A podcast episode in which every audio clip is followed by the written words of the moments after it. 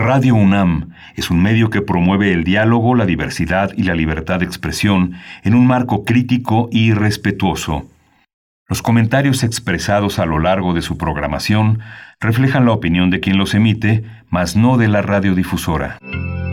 Radio UNAM presenta Primer Movimiento. El mundo desde la universidad.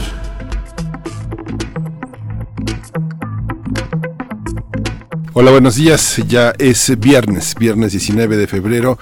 Son las 7 de la mañana con 6 minutos aquí en la Ciudad de México.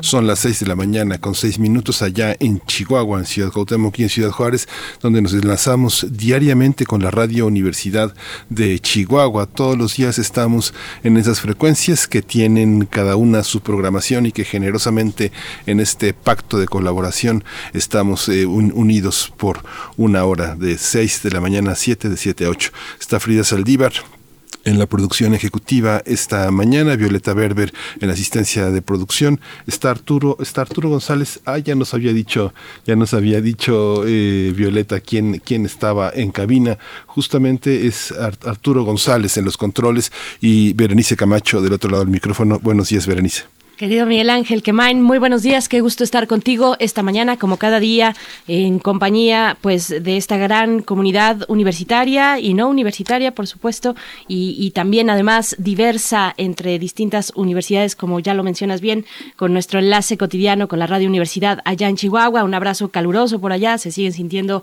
las eh, temperaturas pues bajas, sigue complicado eh, la cuestión del medio ambiente, del clima, pero eh, pues con mucho gusto estamos acompañándoles en esta mañana. Vamos, hoy como cada viernes, pues les invitamos a enviar sus complacencias musicales, esas peticiones que quieren escuchar durante la mañana de hoy, eh, pues eh, todavía hay lugar, creo que todavía hay lugar, así es que pueden enviar esas peticiones a nuestras redes sociales y con gusto las tomaremos en cuenta. También tendremos radioteatro, en fin, una gran diversidad de contenidos en esta mañana, literatura, por supuesto, porque ya arrancó el día de ayer la Feria Internacional del Libro del Palacio de Minería, que tiene sus festejos, sus, celebraciones o conmemoraciones de centenarios y bicentenarios. Está eh, bueno de distintos eh, poetas escritores ensayistas en fin Pedro Guillén eh, se, se, cumplen 100 años de su nacimiento. Este escritor mexicano y precisamente la FIL lo conmemora.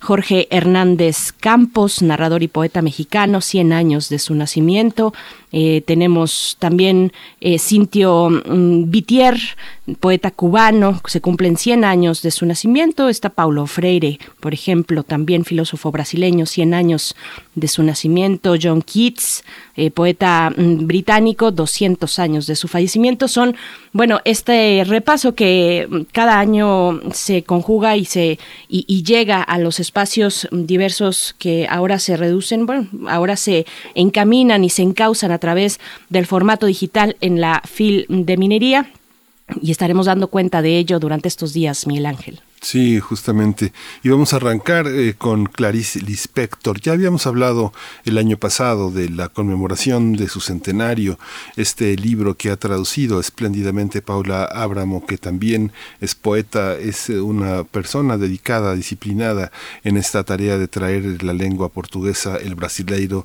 al español, a nuestra lengua. Cuentos completos ha hecho una edición magistral, el Fondo de Cultura Económica, y la ha puesto sobre la en este contexto donde nuevamente las mujeres tienen una presencia fundamental y sobre todo las fundadoras, las que han escrito desde hace muchos años, prácticamente 80 años de literatura brasileira que de la que forma parte Clarice Lispector.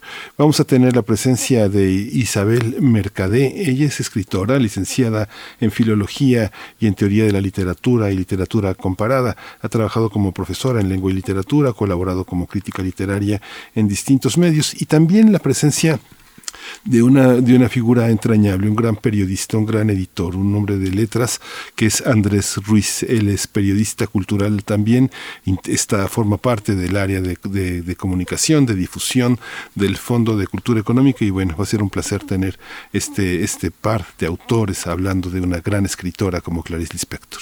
Así es. Después tendremos nuestro radioteatro, como cada viernes, La leyenda de la papaya, de Guillermo Murray, editorial Selector, México 2005. Es una publicación de México eh, mexicana de 2005, con las voces, en esta ocasión, en el radioteatro de Carolina Cortés, de Violeta Torres, de Frida Saldívar y del pequeño Berber. Vamos a ver qué tal.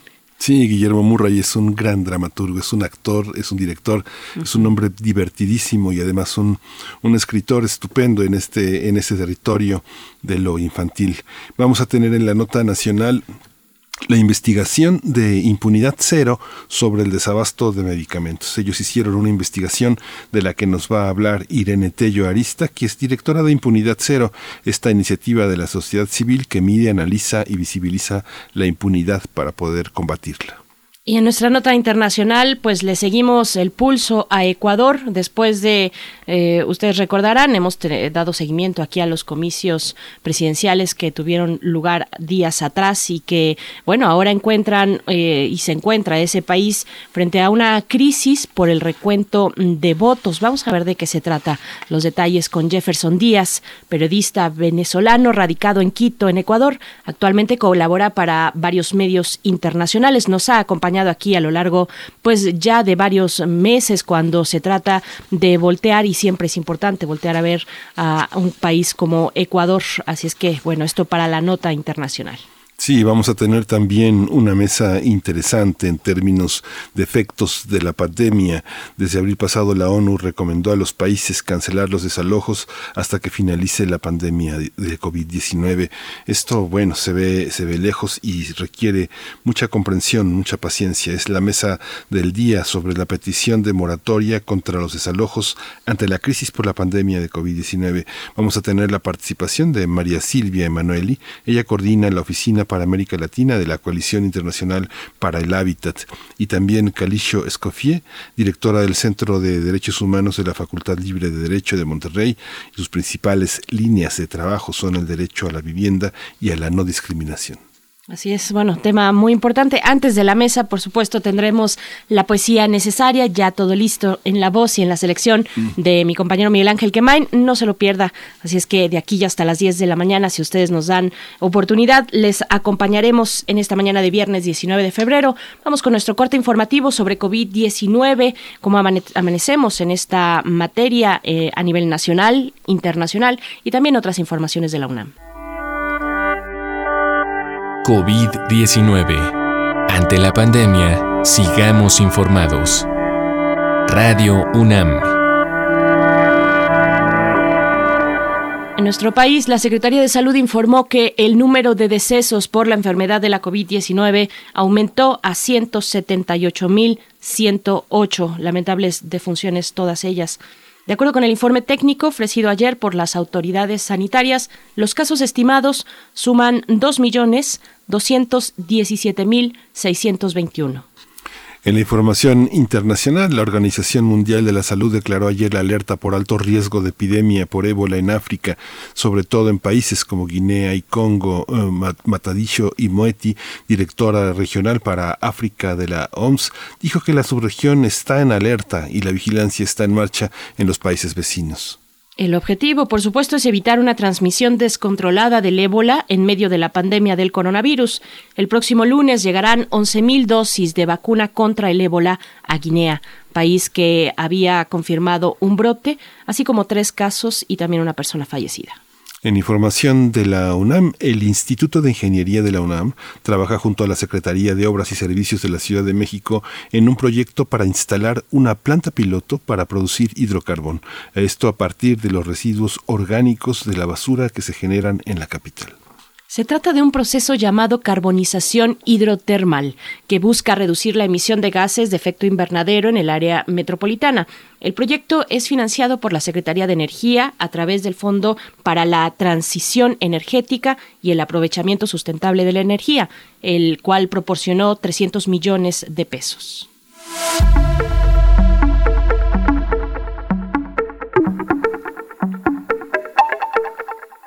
Este fin de semana continúa el ciclo de cine El amor y las circunstancias, organizado por la Filarmónica de la UNAM en colaboración con el Instituto Mexicano de Cinematografía, IMCINE.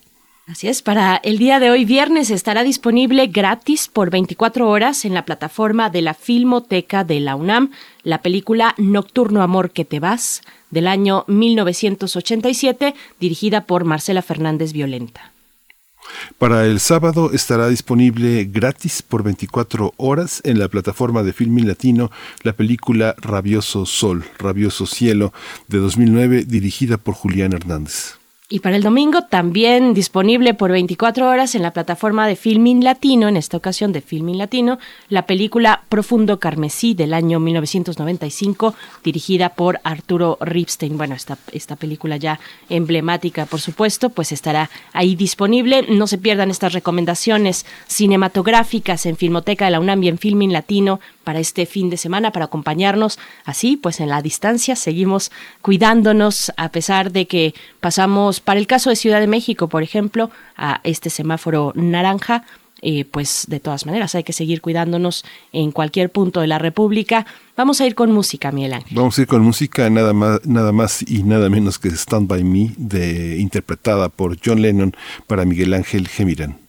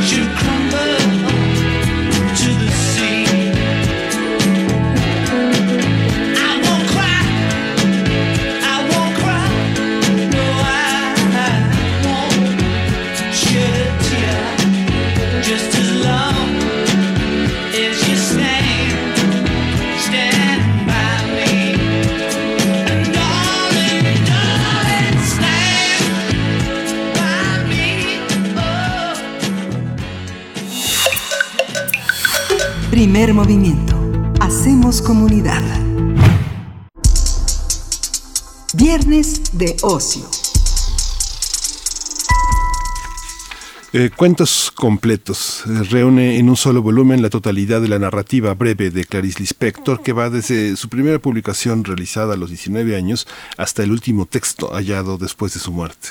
Desde la promesa adolescente hasta la implosión de un artista que se acerca a la muerte, sus personajes muestran su aburrimiento y las felicidades clandestinas, luchan contra concepciones ideológicas, hacen frente a la desesperación que desemboca en la bebida, la locura o el suicidio. Algunos especialistas consideran que en sus 85 cuentos incluye diversas temáticas relacionadas con la subversión de las normas sociales en ese momento, como el reto de los papeles que se adjudican a las mujeres, la maternidad, así como la parte agridulce de una relación sentimental y el feminismo. Así es, ustedes recordarán que el pasado diciembre la escritora ucraniano-brasileña cumplió 100 años, se cumplieron 100 años de su natalicio. Ella fue una gran retratista de su clase media acomodada, del racismo y el desprecio hacia la clase trabajadora. Sí, justamente la obra de Clarice Lispector fue editada por el Fondo de Cultura Económica, traducida por Paula Abramo, mientras que Rocío Martínez fue la editora de este sello. Además incluye un texto biográfico escrito por el investigador estadounidense Benjamin Moser, y notas sobre las diferentes versiones de los relatos del escritor. Vamos a conversar sobre los cuentos completos de Clarice Lispector, editados por el Fondo de Cultura Económica. Este día nos acompañan mm, dos invitados. Por mi parte presento a Isabel Mercadé. Ella es escritora, licenciada en Filología y DEA en Teoría de la Literatura y Literatura Comparada. Trabaja como profesora de lengua y literatura y ha colaborado como crítica literaria en diversos medios. Isabel Mercadé, gracias por estar con nosotros esta mañana. Bienvenida. Hola, buenos días. Gracias a vosotros y encantada, un gusto. Gracias Isabel.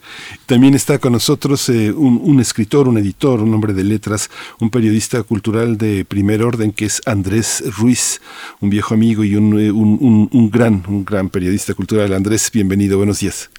Muy buenos días, ¿cómo están? Buenos días a todos. Buenos días, Andrés, Isabel, gracias a ambos. Pues bueno, empiezo contigo, Isabel Mercadé, eh, de nuevo agradeciéndote. Pues eh, te pregunto qué simboliza Clarice Lispector y qué ha ido acarreando con los años para su figura, para la interpretación que tenemos nosotros hoy en día, pues en nuestros, en nuestros países, frente a una figura como ella. ¿Qué nos puedes compartir, Isabel? Bueno, eh, en España, en realidad, eso también lo comentaba con Andrés hace unos días, Em, en España el gran boom eh, fue a partir hace unos 10, 15 años como mucho. Mm, aquí se la empezó a traducir en los 80. Yo tuve la gran suerte de toparme con uno de los cuentos que se tradujeron en aquel momento y para mí fue como una revelación absoluta. O sea, una, una...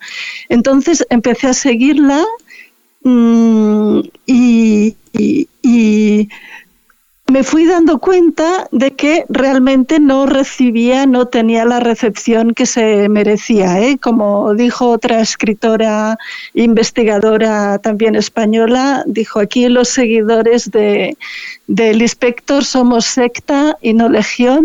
Yo estoy muy contenta de que ahora, gracias a estas publicaciones y a todo este movimiento que ha habido en los últimos años, pues sí, ya sean legión o multitud, Mm, para mí, como digo, fue una revelación. Es el primer cuento que leí, La mujer más pequeña del mundo, esa eh, búsqueda de la identidad como mujer y como mujer feminista, pero es un feminismo como toda la intertextualidad que ella utiliza es camuflado, es a través de la ironía, Mm, esa crítica de, racista, como he oído antes que decíais, porque la mujer más pequeña del mundo trata de un, antropólogo que se encuentra con una eh, mujer en el Amazonas, pues que es diminuta, Mm, ese sentido del humor, esa crítica efectivamente subversiva, pero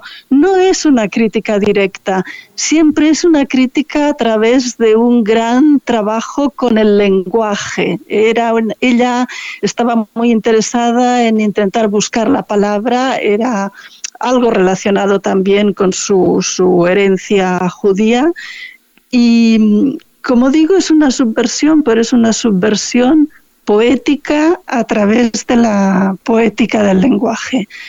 No sé si me he extendido demasiado, si queréis que continúe.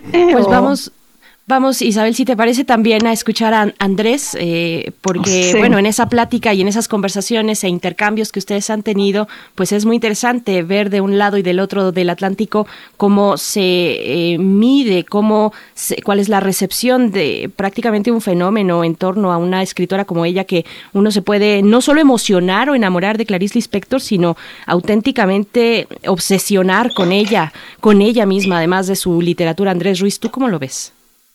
Efectivamente, la, literatura de Clarice Lispector es, es subyugante, es una literatura que te atrapa y, te atrapa desde la inteligencia y desde el sentimiento, con una con una búsqueda de estilo permanente donde no eh, encuentras a ella eh, trataron de encasillarla en, dentro de la tercera fase del modernismo, de, es de la generación del 45, pero eh, no se parece a nadie. Es eh, la, mejor escritora brasileña del siglo XX. Yo diría que es una de las mejores escritoras del siglo XX. desafortunadamente, como bien decía Isabel, muy poco conocida, pero que empieza a ser muy conocida y bueno, eh, a mí me, da mucha alegría eh, decirles que, que, a pesar de que hace muy poco se acaba de, editar este libro, estamos preparando ya la segunda edición porque ha tenido una acogida impresionante que ha rebasado nuestras expectativas, lo cual a mí me da un enorme gusto y un enorme placer. Es muy interesante que esté con nosotros eh, Isabel Mercadé porque hace muchos años con este gran editor que es eh, Joaquín María Aguirre se hizo un número especial para una revista que es muy cercana a México, que es el número de Espéculo, esta revista literaria que lleva pues eh, una, una larga trayectoria una larga trayectoria en el ámbito de la lengua española. Y Clarice Lispector, decidiste, Isabel, que el texto, que este número monográfico que tú estructuraste, abrieras con el tema de la traducción. ¿Cuáles eh, estos momentos en los que ha sido traducido reiteradamente parte de estos cuentos ¿Qué encontramos en esta, en esta nueva edición? ¿Qué encuentras después de la edición? Una edición que hizo Alfaguara, otra edición que hizo Ciruela. ¿Cómo es, ¿Cuál es la diferencia entre estos, estos abordajes? Bueno, la edición que hizo Ciruela en realidad respetó la traducción eh, que habían ido haciendo otros autores, como la escritora uruguaya Cristina Peri Rossi, en fin, diversos traductores que habían ido eh, sacando pequeños libros de antologías eh, a partir de, los años 80 del siglo pasado, como digo. Entonces, la traducción de Ciruela, los cuentos completos, lo que hace es respetar esas previas traducciones y la mayor parte, eh, salvo la de la, la, que es actualmente la gran traductora de España, que es Elena Losada, que también participó en este número de espéculo al que te refieres con un texto precioso que se llama El texto ovillo sus espejos. Yo he tenido también ocasión de hablar con ella y bueno, y me decía que aunque aparentemente sea fácil porque el inspector no utiliza un lenguaje popular, utiliza un lenguaje estándar. Entonces, lo que es difícil para un español eh, o para alguien de habla eh, hispana es entender los giros populares del lenguaje brasileño. Pero ella no los utiliza. Entonces, aunque eso parezca una suerte, es tal su indagación lingüística para buscar aquello que está en los márgenes de lo real, lo que Lacan llamaba lo real, que es lo indecible, lo que no se puede decir. Ella va hasta el fondo para intentar arrancar ese indecible de alguna manera. Entonces, es tal el trabajo lingüístico que hace que a mí mm, Elena Losada me comentaba que era realmente una labor difícil. Entonces, en este sentido, pues felicito también a la traductora de, la edición de Fondo de Cultura Económica, porque creo que ha hecho un gran trabajo, porque realmente a mí Elena Losada me ha dicho, me ha explicado muchas veces que no es nada fácil traducir a Clarice.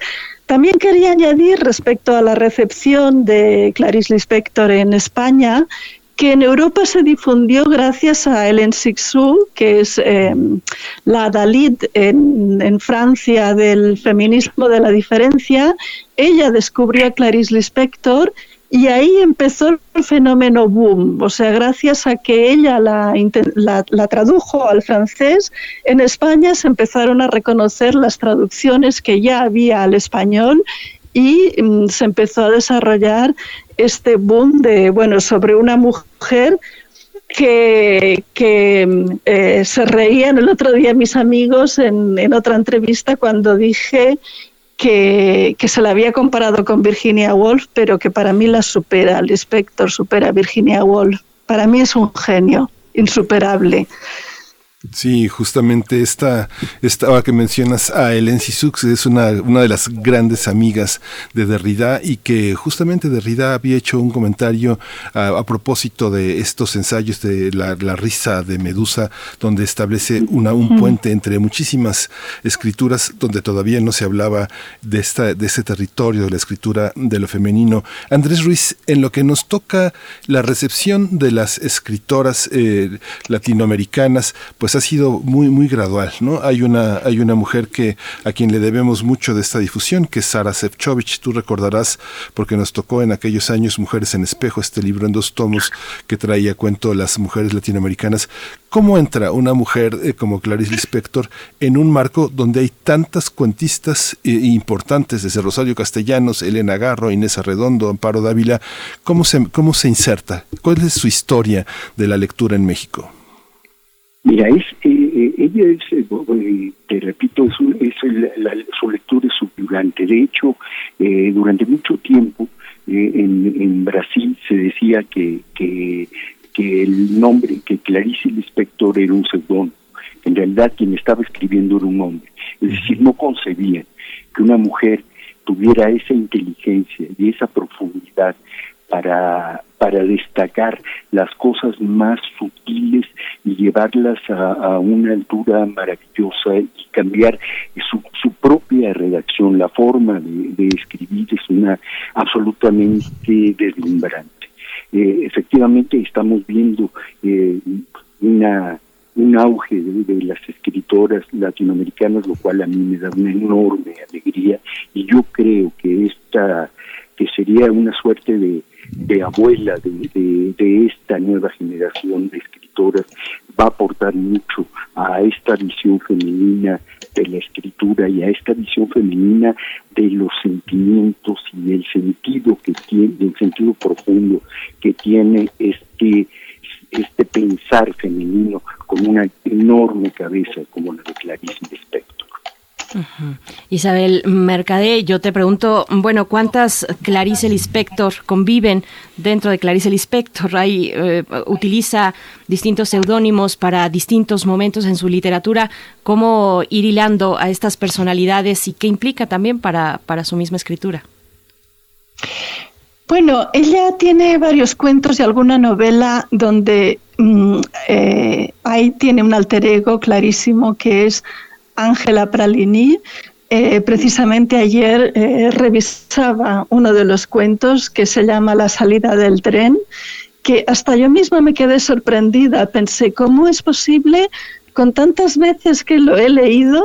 no me diera cuenta de que, sí que me di cuenta de que era el alter ego de Clarice Lispector, efectivamente, pero no me diera cuenta de cómo confesaba oblicuamente pero cómo confesaba tantas cosas de su propia vida. E incluso decía que, que su madre, la madre de la, de la narradora, Ángela Pralindi, había muerto cuando ella, la narradora, tenía nueve años, lo cual es cierto en la biografía de la propia Clarice Lispector. Y dice, era una mujer eh, enferma, paralítica, pero aún así servía como madre, era una madre y servía. Y es exactamente lo que le ocurrió a ella en su vida real. Entonces me dices, ¿cuántas hay? Yo creo que la que es su alter ego principal es Ángela Pralini.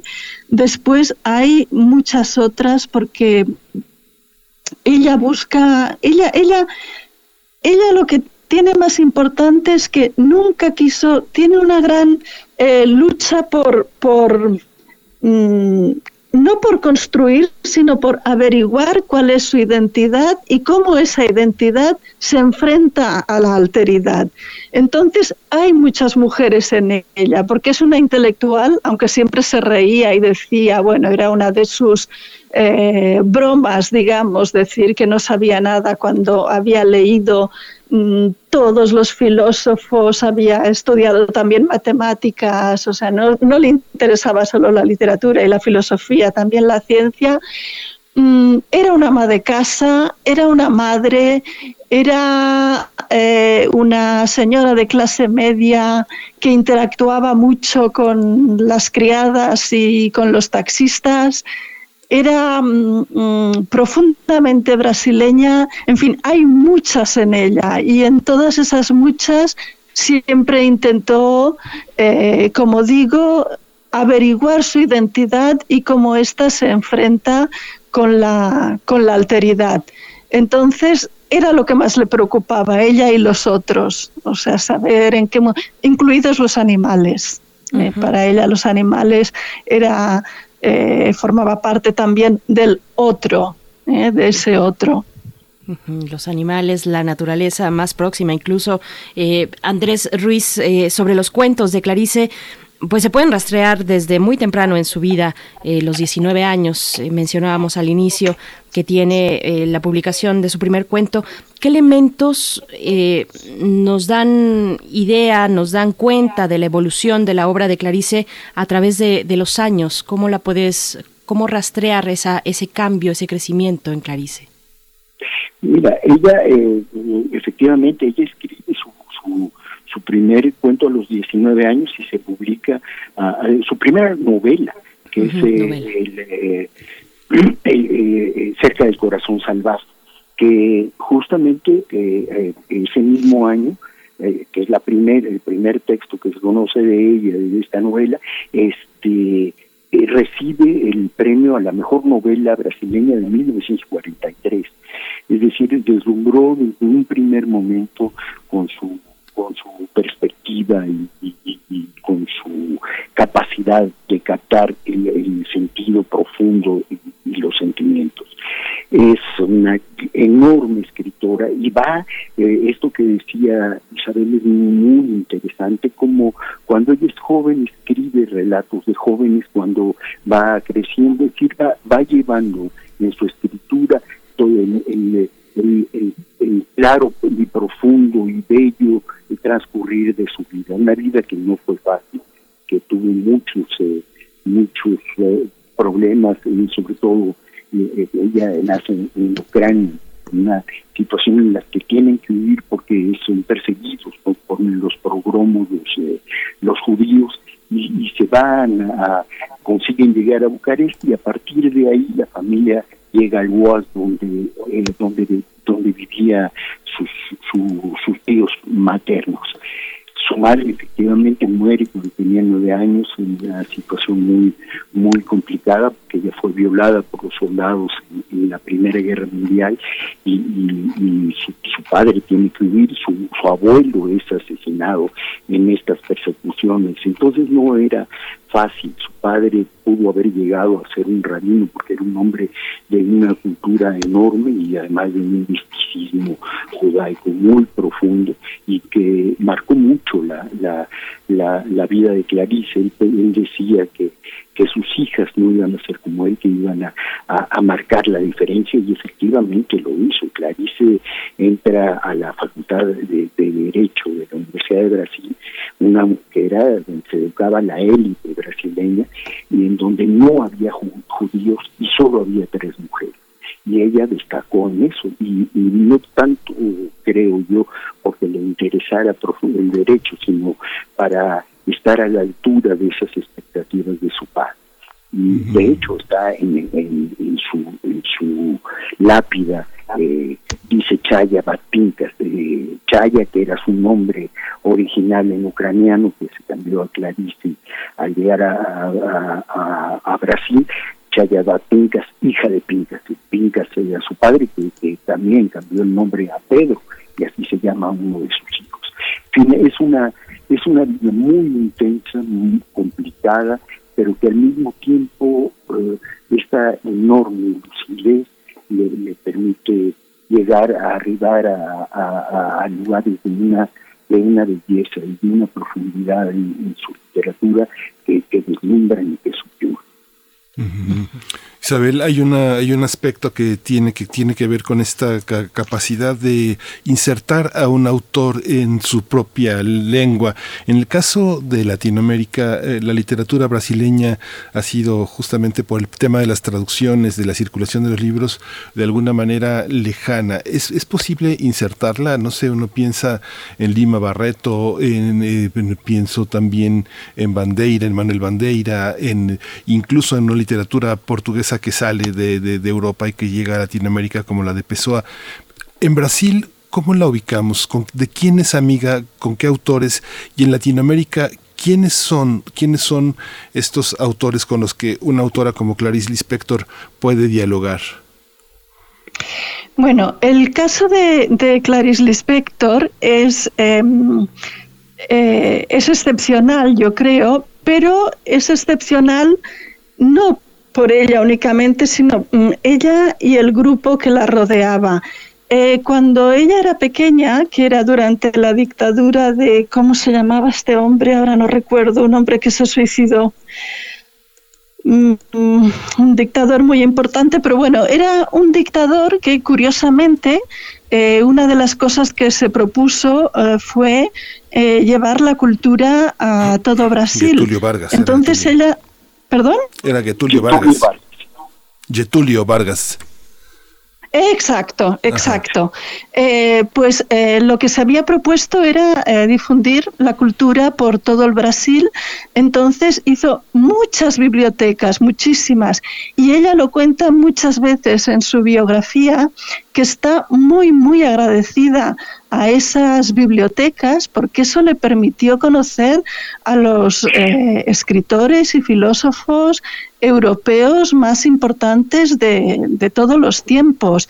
Mm, ahí fue donde ella descubrió a los dos de los pocos que ella reconoció como influencia, aunque luego sabemos que tuvo muchas otras, pero fue ahí donde descubrió a Dostoyevsky y a mm, Germán Hess, que son los dos que ella reconoce, los dos pilares que, que la influyeron de pequeña, porque los leyó muy jovencita. Entonces, yo luego he leído las cartas que ella tenía con diversos amigos y en esas cartas el fenómeno Dostoyevsky, etcétera, o sea, grandes autores de la literatura rusa y de la literatura europea eran absolutamente conocedores. Eh, habían llegado a través de esas bibliotecas o a través de otro tipo, pero bueno, en el pequeño grupo de intelectuales en el que ella se movió antes de marcharse de Brasil, porque se fue muy joven, porque se casó con un diplomático y se fue muy joven, pero bueno, en ese pequeño círculo todos conocían muy bien eh, los filósofos y los grandes escritores europeos.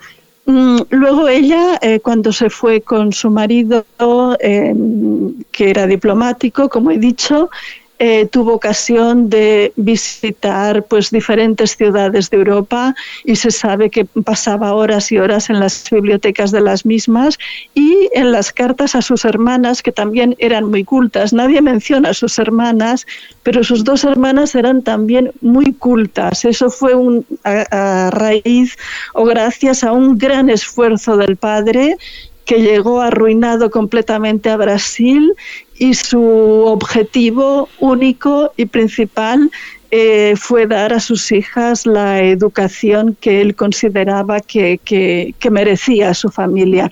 Entonces, como digo, sus dos hermanas también eran muy cultas y se ve en la correspondencia con ellas como eh, Clarice les habla de Sartre y de Simone de Beauvoir y del círculo que ha encontrado en París y, y de cómo están considerados y de las nuevas tendencias filosóficas, etcétera.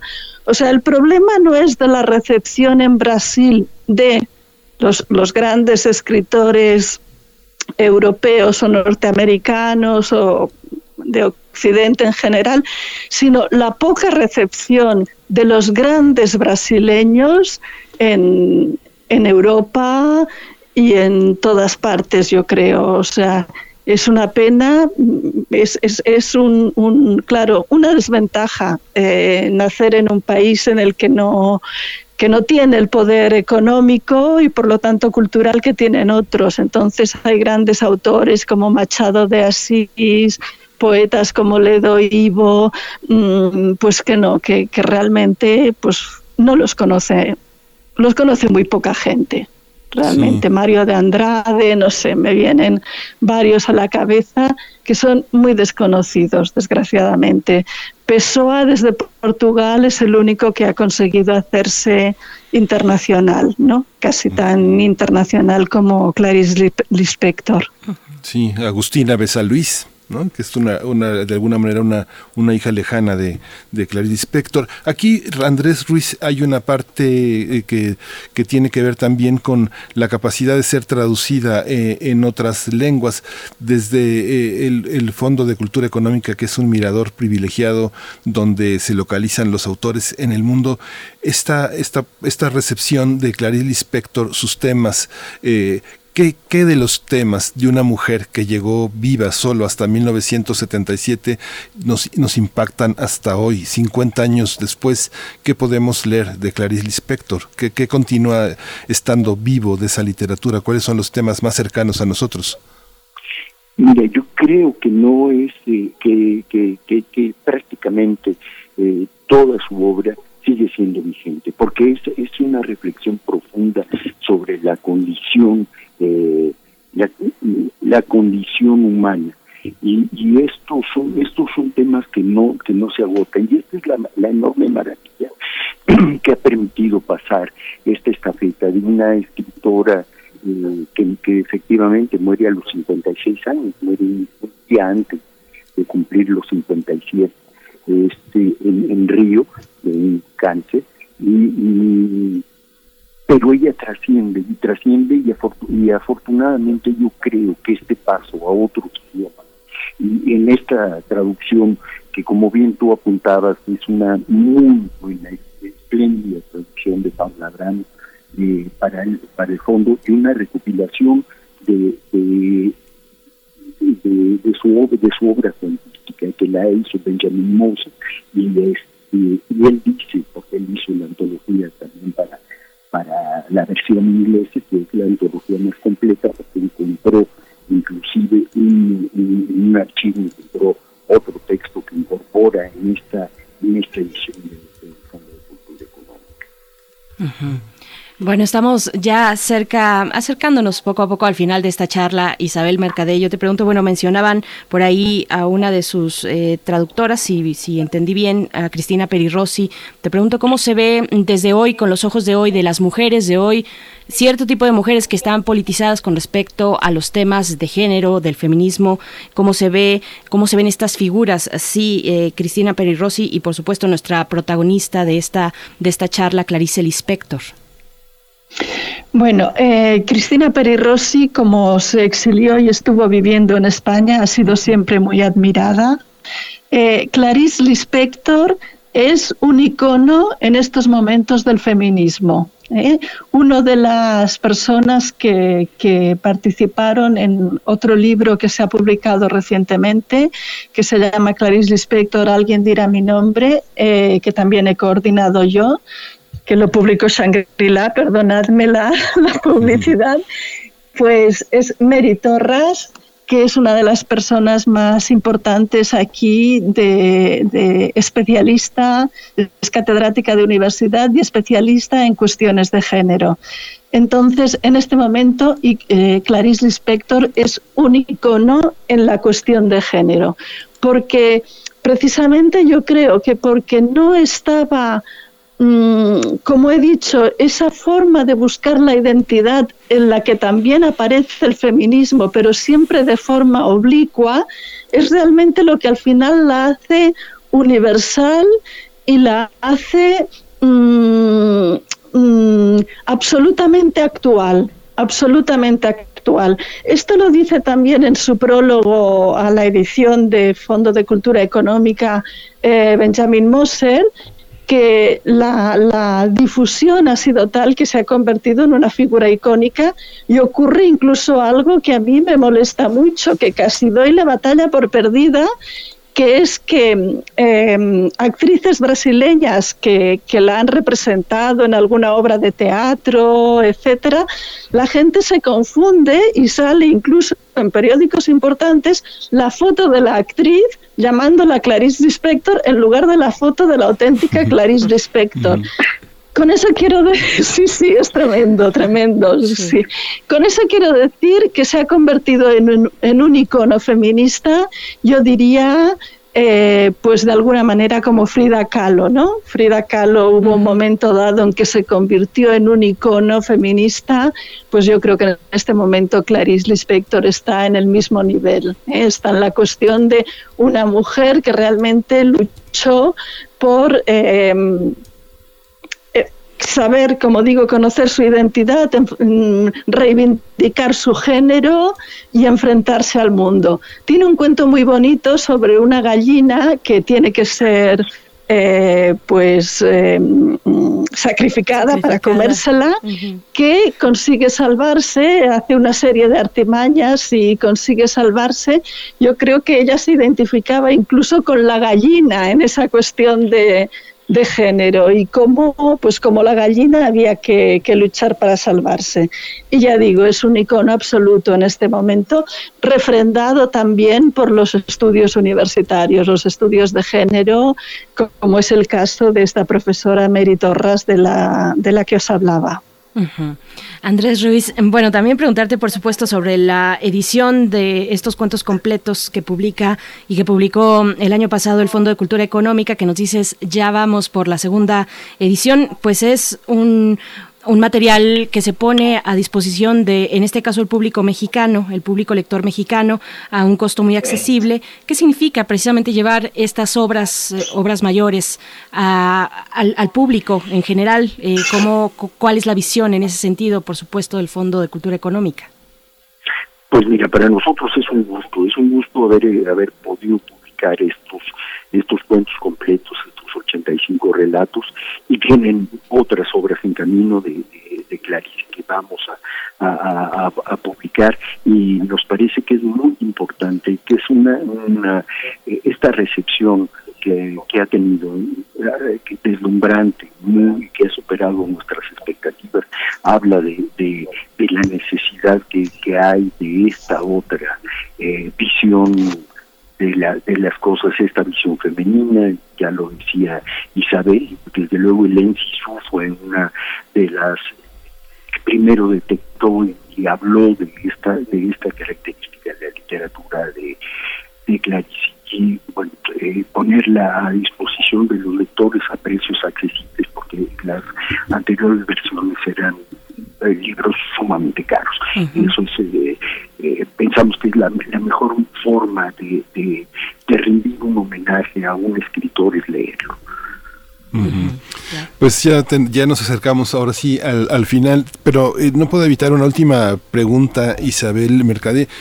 Mucha gente, bueno, el biógrafo es eh, eh, Benjamin Moser, que, que, que, publicó en 2009 este gran trabajo. Recibió el año pasado el premio Pulitzer por la biografía a Susan Sontag, que justamente la había titulado antes a Slave of Seriousness, que es una, una, una, una etiqueta fuerte para alguien como Susan Sontag. ¿Cómo, eh, ¿Cómo es este trabajo de biografía? ¿Realmente la atrapó? Es un, eh, tenía, no tenía ni 35 años Moser cuando publicó la biografía y ahora ya casi a los 50 publica sobre otro monstruo de la literatura que es Susan Sontag. ¿Cómo ves estos trabajos? Bueno, eh, justamente ahora estoy terminando la lectura de la biografía de Susan Sontag. A ver, eh, es magnífico, igual que la biografía de Clarice Lispector. Yo no esperé a que se tradujera la biografía, la compré en inglés porque tenía una impaciencia que no, no podía esperar a que se tradujera y pensé, bueno, con mi inglés más o menos aceptable y un buen diccionario, pues la, la podré leer. Entonces, eh, la biografía de, de del trabajo de Benjamin Moser es impresionante. También es verdad que estuvo viviendo bastante tiempo en Brasil. Y después, otra cosa que no debemos olvidar, que aunque su trabajo sea impresionante, tuvo mucha ayuda, y lo cita, de otras biografías de autores brasileños que ya se habían hecho en Brasil. ¿eh? Por ejemplo, hablaría de Nadia Batella Gottlieb, que hizo una biografía muy interesante. Después hablaría también de, mm, Olga de Sá. Hablaría también de Teresa Montero, es decir, ya había otras eh, que habían hecho biografías, mm, lo que pasa es que no habían tocado todos los aspectos, ni había llegado al fondo de la, de la cuestión hebrea, cosa que sí que hace Benjamin Moser y ya digo que es una biografía fascinante. Ahora estoy terminando, como digo, la de Susan Sontag. Es mm, fascinante también, o sea, nos descubre cosas que no imaginábamos. Y en el caso de Susan Sontag, pues ha tenido la, la ventaja de que, de que fue el propio hijo de, de, Susan Sontag quien le encargó la biografía a Benjamin Moser. Entonces, pues gracias a eso ha tenido acceso a muchas entrevistas, eh, con gente muy cercana, Susan Sontag. Bueno, yo, no lo digo yo, tengo amigos que me han dicho que se nota que le te, tenía mucha estima a Clarice Lispector y no tanta a Susan Sontag. Yo no lo digo, ¿eh? son cosas que se comentan por aquí. Eh, a mí me parecen las dos biografías magníficas, la verdad. Sí, sí, la verdad, sí. Pues que disfrute de charla en esta mañana, Isabel Mercadé. Agradecemos mucho tu participación, profesora de lengua y literatura, eh, crítica literaria también para diversos medios y bueno, un placer de verdad conversar contigo esta mañana, Isabel. Gracias. Para mí también con vosotros. Muchas gracias, ha sido un placer, un gusto. Y gracias a Andrés, que siento que no he podido refrendar alguna de las cosas que él ha dicho porque no le oía muy bien. Pero bueno, muchas gracias y encantada. Gracias. Gracias, por supuesto, a ti también, Andrés Ruiz, periodista cultural, integrante del área de comunicación del Fondo de Cultura Económica. Pues nos encontramos pronto en las librerías también. Ya afortunadamente que, al menos para la Ciudad de México, tenemos esa posibilidad. Andrés Ruiz, gracias. Muchas gracias, un placer, excelente entrevista y buen día a todos. Gracias. Gracias. Miguel Ángel Quemain. Pues nos vamos a ir al radioteatro, que ya está, ya, ya, ya estamos impacientes para escuchar esta, esta producción de múltiples voces que trae el texto de Guillermo Murray, La leyenda de la papaya. Primer movimiento. Hacemos comunidad. Para teatros, los radioteatros de primer movimiento.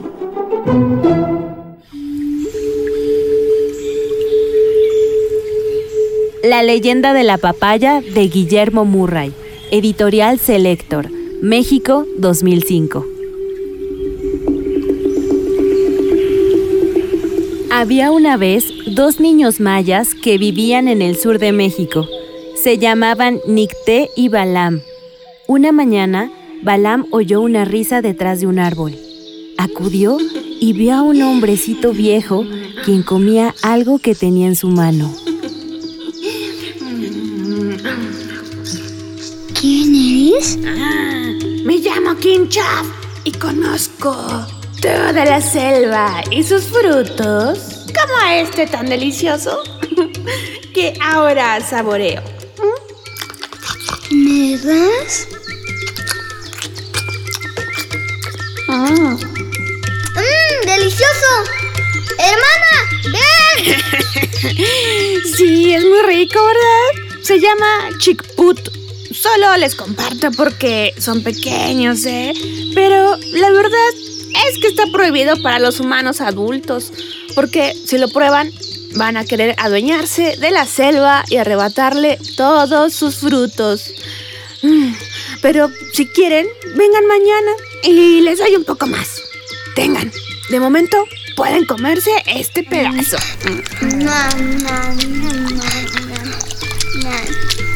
Nicté y Balam regresaron a casa con un poco de aquel fruto. En la cena, su padre probó un poco del chickput y al instante sintió el deseo de comer más. Su padre les exigió saber en dónde habían conseguido aquel manjar y que no saldrían hasta que no se lo dijeran.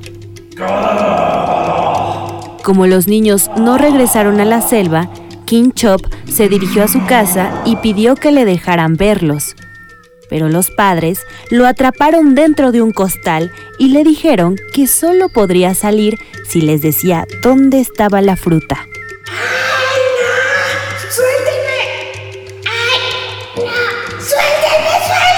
King Chop accedió, pero con la condición de llevarse a los niños a cambio. Los padres aceptaron y el viejo los condujo a los árboles del chickput o papaya, Los padres de Nicté y Balam se hicieron ricos porque acudió mucha gente a comprar papayas. Sin embargo, ambos estaban tristes porque se percataron de que las riquezas, sin sus hijos, no tenían sabor alguno. En ese instante, pasó una anciana y les pidió algo de comer.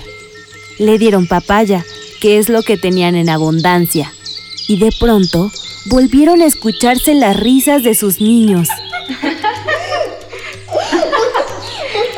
A partir de ese momento, los padres de Balam y Nicté se dedicaron a repartir papaya a quien lo pidiera, con la esperanza de que cada uno de sus frutos de aroma y sabor incomparables revivieran el amor de sus hijos. Nicté y Balam se quedaron a vivir con Kinchop para siempre y se hicieron cuidadores de la selva. Por eso, cuando saboreamos la papaya, muchos recordamos a los niños que nos regalaron una de las frutas del paraíso.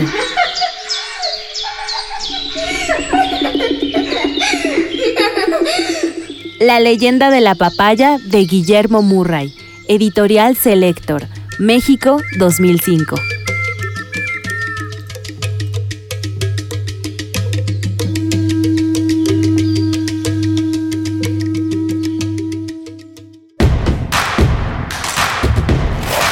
Síguenos en redes sociales. Encuéntranos en Facebook como Primer Movimiento y en Twitter como arroba PMovimiento. Hagamos comunidad.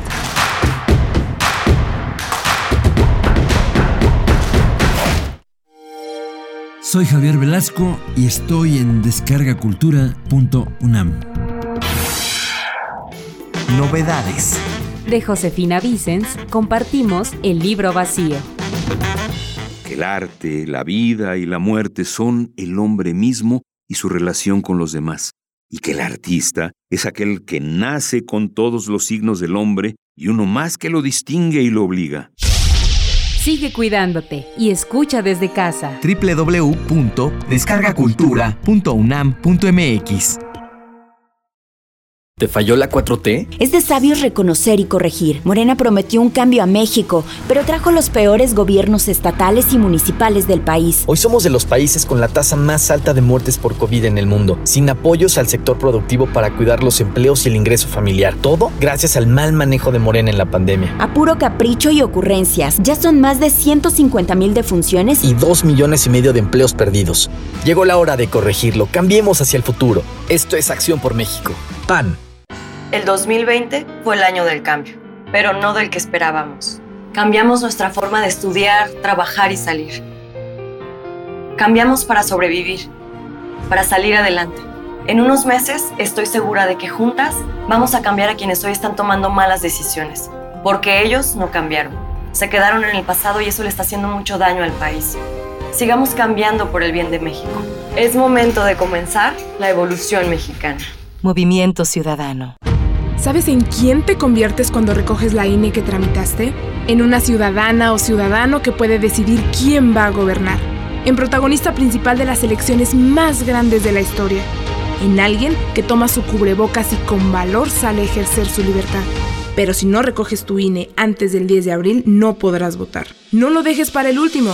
El 6 de junio, el voto sale y vale. Contamos todas, contamos todos. INE.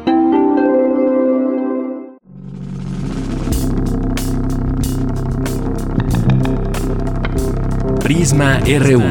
Relatamos al mundo. Un informativo con visión universitaria. Noticias, análisis, debate. Prisma RU. De lunes a viernes, de 1 a 3 de la tarde. 96.1 de FM. Radio UNAM. Experiencia sonora. Ya inició el proceso electoral 2020-2021. Y en el Tribunal Electoral de la Ciudad de México protegemos tus derechos político-electorales respetando todas las medidas de seguridad sanitaria. Con el fin de brindarte la atención que mereces de forma segura, habilitamos la modalidad a distancia. Llama al 55 53 40 4600. En caso de que nos visites, te invitaremos a seguir los protocolos de salud.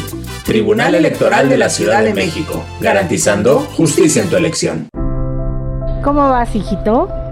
Muy bien, abuelita. Te está quedando muy bonito. Gracias, estoy haciendo mi mejor esfuerzo. Recuerda, tenemos que amar a México. Sí, abuelita. No, mamá, no me voy a ir del país. Yo creo en México y aquí voy a salir adelante. Hoy más que nunca, tenemos que amar, creer y luchar por nuestro país. PRI, el Partido de México. ¿En dónde estaríamos sin ellos? Por las marcas en su rostro, huellas en su corazón y lejos de su familia. Nos toca luchar por ellos. De aplausos no se come. Por eso el PT luchará para que nuestro personal médico y enfermeras reciban un aumento del 100% de sus sueldos. El PT está de tu lado. En esta época tan difícil que estamos viviendo, la música es un bálsamo para el espíritu. Soy Ana Lara y los invito a que escuchen la música que hacemos los compositores aún en el encierro en Hacia una nueva música todos los miércoles a las 18 horas, por supuesto, en Radio Una. Experiencia sonora.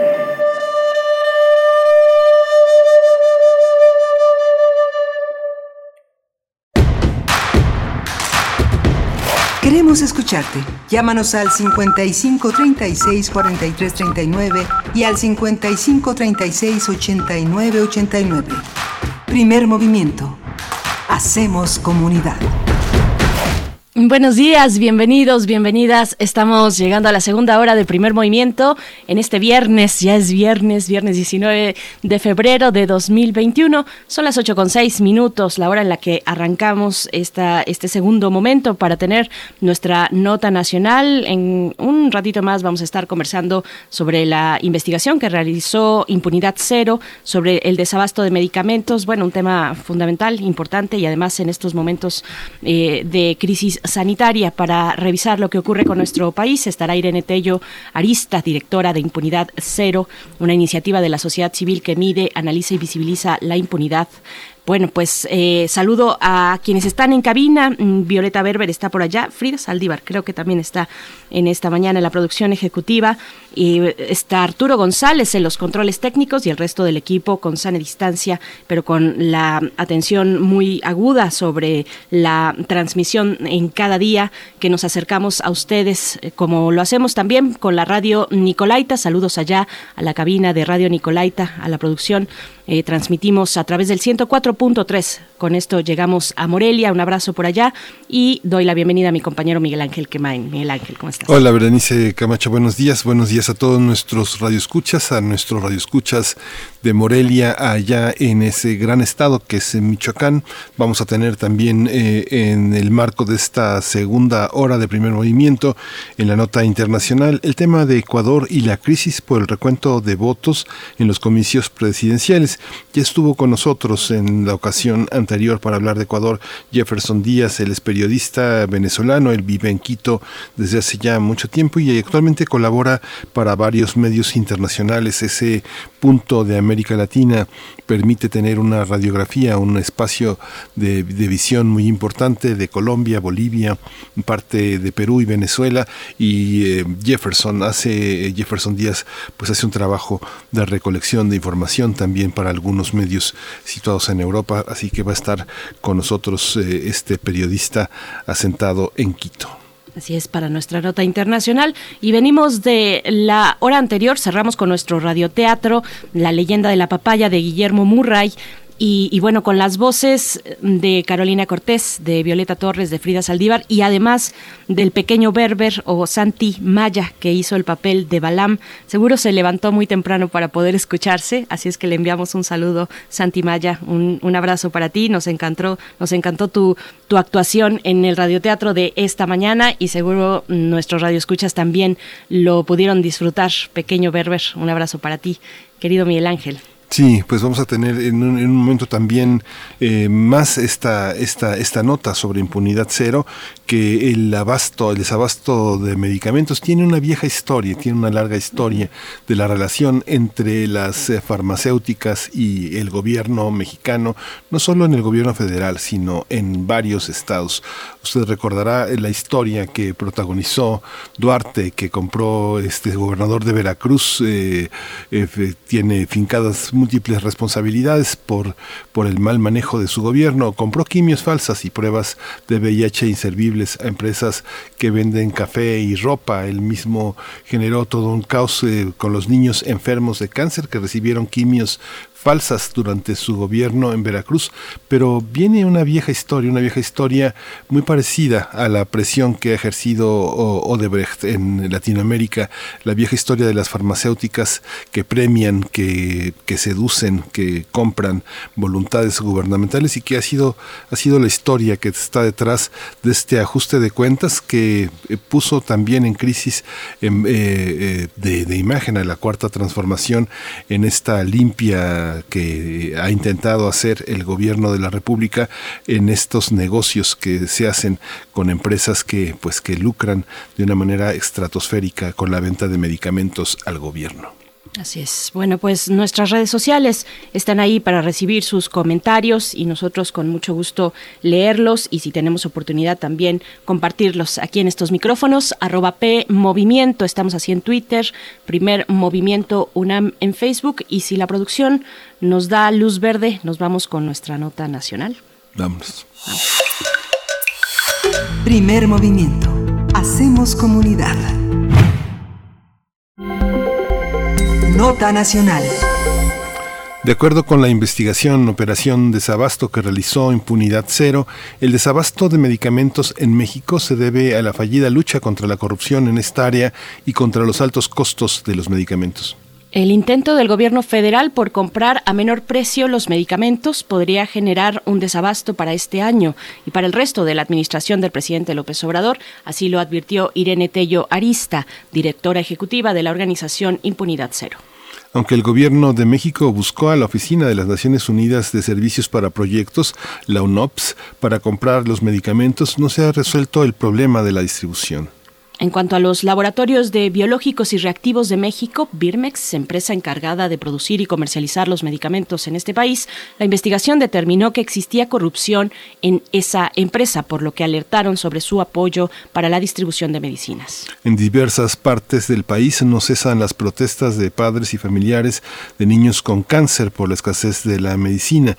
En esta administración los reclamos se han extendido, aunque unas entidades resultan más afectadas que otras, pero con comparten el mismo descontento. Entre 2019 y 2020 hubo 3.731 reportes de desabasto a escala nacional. Vamos a conversar sobre la investigación de la organización Impunidad Cero que documenta el desabasto de medicinas en México y este día nos acompaña a través de la línea Irene Tello Arista.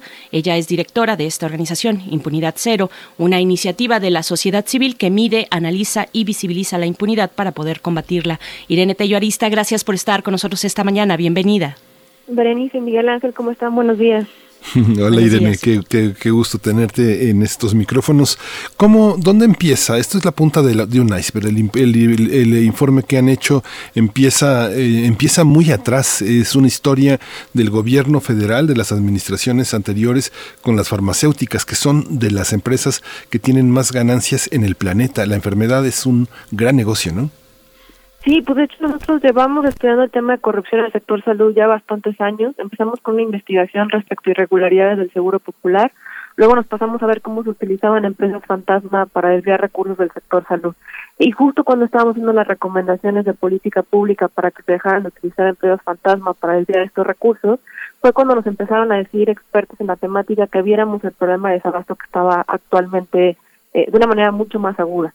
Eh, así fue como empezamos a investigar eh, si realmente era cierto, si era que había más desabasto que en otras administraciones, eh, y si sí había más desabasto porque muchos doctores nos empezaban a decir eh, se tuvieron que interponer, de hecho tuvimos que interponer un amparo por una clínica de 260 niños que se quedaron sin tratamiento para cáncer en Chiapas, entonces nos dimos cuenta de que sí había desabasto, pero la verdad es que necesitamos entender por qué, porque por más que se metan amparos en el país pidiendo medicamentos, pues el amparo hace poco si realmente hay una situación generalizada de desabasto. Así fue como empezamos a analizar qué era lo que había pasado en la actual administración y pues nos dimos cuenta que sí se habían tomado una serie de decisiones, eh, creo que con el mejor eh, ánimo, o sea, con el fin de luchar contra la corrupción, contra oligopolios en el sistema, pues sí creemos que la manera de hacerlo fue una manera bastante perjudicial. Eh, perjudicial porque se partió, creo que de un mal diagnóstico. la verdad es que no es innegable que había corrupción, eh, pero sí creo que podía tratarse la corrupción o, enfrentarse al problema de corrupción de otra manera. Y al momento de cambiar de cero el, plan de medicamentos que ya existía de, compra de medicamentos a nivel federal, se empezaron a ver muchas afectaciones porque se empezó a comprar tarde, se empezó a comprar mal. Eh, y pues estas son las afectaciones que estamos viendo que actualmente condujeron al desabasto que vemos hoy en día. Vamos, vamos unos pasos atrás, precisamente para entender el contexto en el que este gobierno, el gobierno actual, toma las decisiones que ha tomado. Eh, ¿Quiénes son, eh, Irene Tello, quiénes son los protagonistas en esta historia y bajo qué condiciones estaban planteados los contratos en las administraciones anteriores? Pues mira, para tomar las decisiones actualmente sí creo que fueron varios, sí creo que fue un esquema eh, federal. La verdad es que es una visión que tenía el presidente incluso cuando fue jefe de gobierno en la Ciudad de México, de que centralizar las compras en un solo organismo ayudaba tanto a bajar el, precio de compra, porque obviamente cuando uno compra a granel, lo estoy diciendo de una manera como muy escueta, pero cuando uno compra de manera masiva, pues obviamente tiene un poder de negociación muchísimo más grande a que cada dependencia vaya comprando lo que necesita. Eso fue como el primer eh, la primera idea detrás. Y otra de las ideas que tenían era que si se controlaba en una sola eh, administración, que era, bueno, en una sola instancia que fue Secretaría de Crédito Público, eh, se iba a reducir el riesgo de corrupción porque ellos iban a tener control de todos los contratos. Lo que perdieron de vista es que ya pasaba algo similar respecto a la compra de medicamentos. Año con año el IMSS lo que hacía era que hacía una compra consolidada, eh, no solamente para todas las clínicas del IMSS, del ICE, sino que compraba para instituciones y hospitales tanto a nivel federal y estatal. Como hacía una compra masiva, eh, la verdad es que tenía una capacidad eh, de negociación muy amplia. Aquí no estamos negando que y probablemente sí había problemas dentro de esta misma compra consolidada, pero recordar que es un proceso extremadamente complejo de muchísimas claves que compran año con año y que en general la verdad es que los precios se mantenían de acuerdo al mercado, porque además otra cosa que creo que no se entiende es que gran parte de las medicinas que se compran en el país ya no son de patentes, son medicinas genéricas. Por lo tanto, es muchísimo más fácil que ahí uno tenga, eh, ahora sí que, que hay un, precio de mercado, eh, ahora sí que regulado, porque ya no depende de una farmacéutica que ponga el precio de esa medicina. Eh, entonces sí creo que la verdad había un mal diagnóstico de lo que funcionaba bien en, este en este sistema. Cuando se pasan las compras del IMSS a Hacienda, se pierde todo el expertise técnico que tenía el IMSS para realizar estas compras. y lo que pasa es que empiezan a comprar tarde. Eh, entonces, por ejemplo, una compra consolidada que tenía que empezar para un año anterior, en marzo, para que se, reunieran todos los requisitos de todos los hospitales del país para saber cuántas medicinas se necesitaban, qué tipo de medicinas, este gobierno empezó a hacerlas eh, bastante tardíamente eh, y, y dadas las condiciones que hicieron, porque además otras decisiones que tomaron fue vetar a las tres principales distribuidoras de medicamentos en el país, diciendo que tenían una práctica oligopólica, y lo que pasó es que se se rompió la cadena de, ahora sí que de compra de medicamentos, porque muchas farmacéuticas ya no podían venderle al gobierno porque sabían que no podían distribuir ellas el medicamento que tenía que ser distribuido. Estas son las dos principales como razones para que veamos como lo que estamos viendo actualmente. Y otra que empezó, que también ahí no estamos tomando postura por nadie, fue que se empezó una pelea contra Laboratorios PISA. Laboratorios PISA es uno de los principales eh, productores de medicamentos oncológicos en el país. La verdad es que sí creemos que fue una eh, ahora sí que una pelea federal contra estos laboratorios, no sabemos ahí qué hay detrás de, esta pelea gubernamental, pero sí se le pusieron varias sanciones, tanto del lado de Copepris, que dijeron que habían encontrado una bacteria, al final la bacteria al, parecer no pudieron eh, comprobar que había salido de los laboratorios de PISA, pero se cerraron varias plantas de producción, eh, le metieron una inhabilitación por parte de la Secretaría de Función Pública, y entonces ahí es donde vemos también el gran problema que se detona con el problema de oncológicos en el país eh, básicamente porque ahí sí, eh, era uno de los principales productores eh, para gobierno eh, federal de medicamentos oncológicos. Entonces, estas cosas, más la desaparición del Seguro Popular, porque el Seguro Popular lo que hacía era pagar muchas, eh, ahora sí que, ahora sí que intervenciones de alto costo para pacientes como puede ser con cáncer o eso, porque tenían un gasto, un fondo de gastos catastróficos. cuando desaparece el INSABI, como todavía no tiene las reglas de operación, ahora sí que para poder determinar qué paciente se les va a pagar, cuándo y qué tratamiento. Cuando vemos todo esto, esta serie de decisiones, es lo que nos da eh, resultado eh, el desabasto actual que estamos viendo en la actual administración. Hay una hay una política también en la planeación de el, abasto de medicamentos que restringe también la, la mano, la mano que receta para eh, hacer una distribución de, medicamentos que a veces no tiene que ver con, los padecimientos, sino con el, presupuesto. Ustedes han indagado en esta en esta práctica, digamos que es muy difícil verla desde un lado administrativo, se tiene que ver desde un lado evidentemente médico. ¿Cómo estamos en, en esa parte? ¿no? E igual con el tema que uno puede ver eh, eh, cuántos minutos se le dedican al paciente y cuántos, cuántas eh, consultas en la consulta día a día tiene que realizar en un turno cada médico, si hace menos, si hace más, es, ha sido cronometradas como parte de la productividad médica. ¿Cómo todo tiene que ver con eso también, no? Irene. Mira, yo creo que hay muchísimos problemas en el sector salud pública, eh, es innegable, o sea, la verdad es que creo que el gran pendiente de todas las administraciones, nosotros por eso nos dedicamos más al tema de corrupción en el sector salud eh, y nos parecía gravísimo que hubiera eh, gente y funcionarios que lucraran con la salud de los mexicanos. Lo que estamos haciendo ahorita es una investigación para entender en qué estamos y por qué estamos, sin negar que hay una cantidad de otros problemas ahí y que se tiene que tratar cada uno de ellos. Y la verdad es que lo hicimos porque lo que empezamos a ver es que se empezó a culpar eh, a distintas personas que no eran responsables del desabasto actual que estamos viendo. Eh, se empezó a culpar a los directores eh, que son médicos de hospitales de, de desabasto. y como decías, el gran problema es que como antes había desabasto, pues ahorita estamos en una situación en la que ya no sabe uno a quién creerle. porque sí, antes había desabasto, pero no al nivel del que estamos viendo ahorita. y te digo, o sea, no, no estamos negando los problemas de, de otras de otras administraciones, pero sí creemos que ahorita estamos en un problema extremadamente acuciante porque no se ha resuelto el problema de la distribución de medicamentos, entonces probablemente sigamos viendo eh, grandes problemas de desabasto el resto del 2021. Y una de las cosas que a mí más me, me, me duelen es que esto se hizo, se supone, para luchar contra la corrupción en, un, en el sector, yo creo que más importante actualmente, como estamos viendo en la pandemia, y no hemos visto un solo funcionario sancionado ni investigado por estas prácticas de corrupción que fueron la causa por las que se cambió este sistema de compras. Entonces sí creo que, digo, podemos hablar de muchísimos de los problemas del sector salud. Ahorita nos estamos enfocando en este porque sí le pedimos al gobierno federal, uno, que haya un plan para distribución de medicamentos a corto plazo, y dos, eh, pues esto, que empiecen las investigaciones, de nada nos sirve que nos digan que había mafias de poder, que había corrupción, si no vemos al final quiénes lucraron con la salud de los mexicanos investigados y sancionados por este hecho.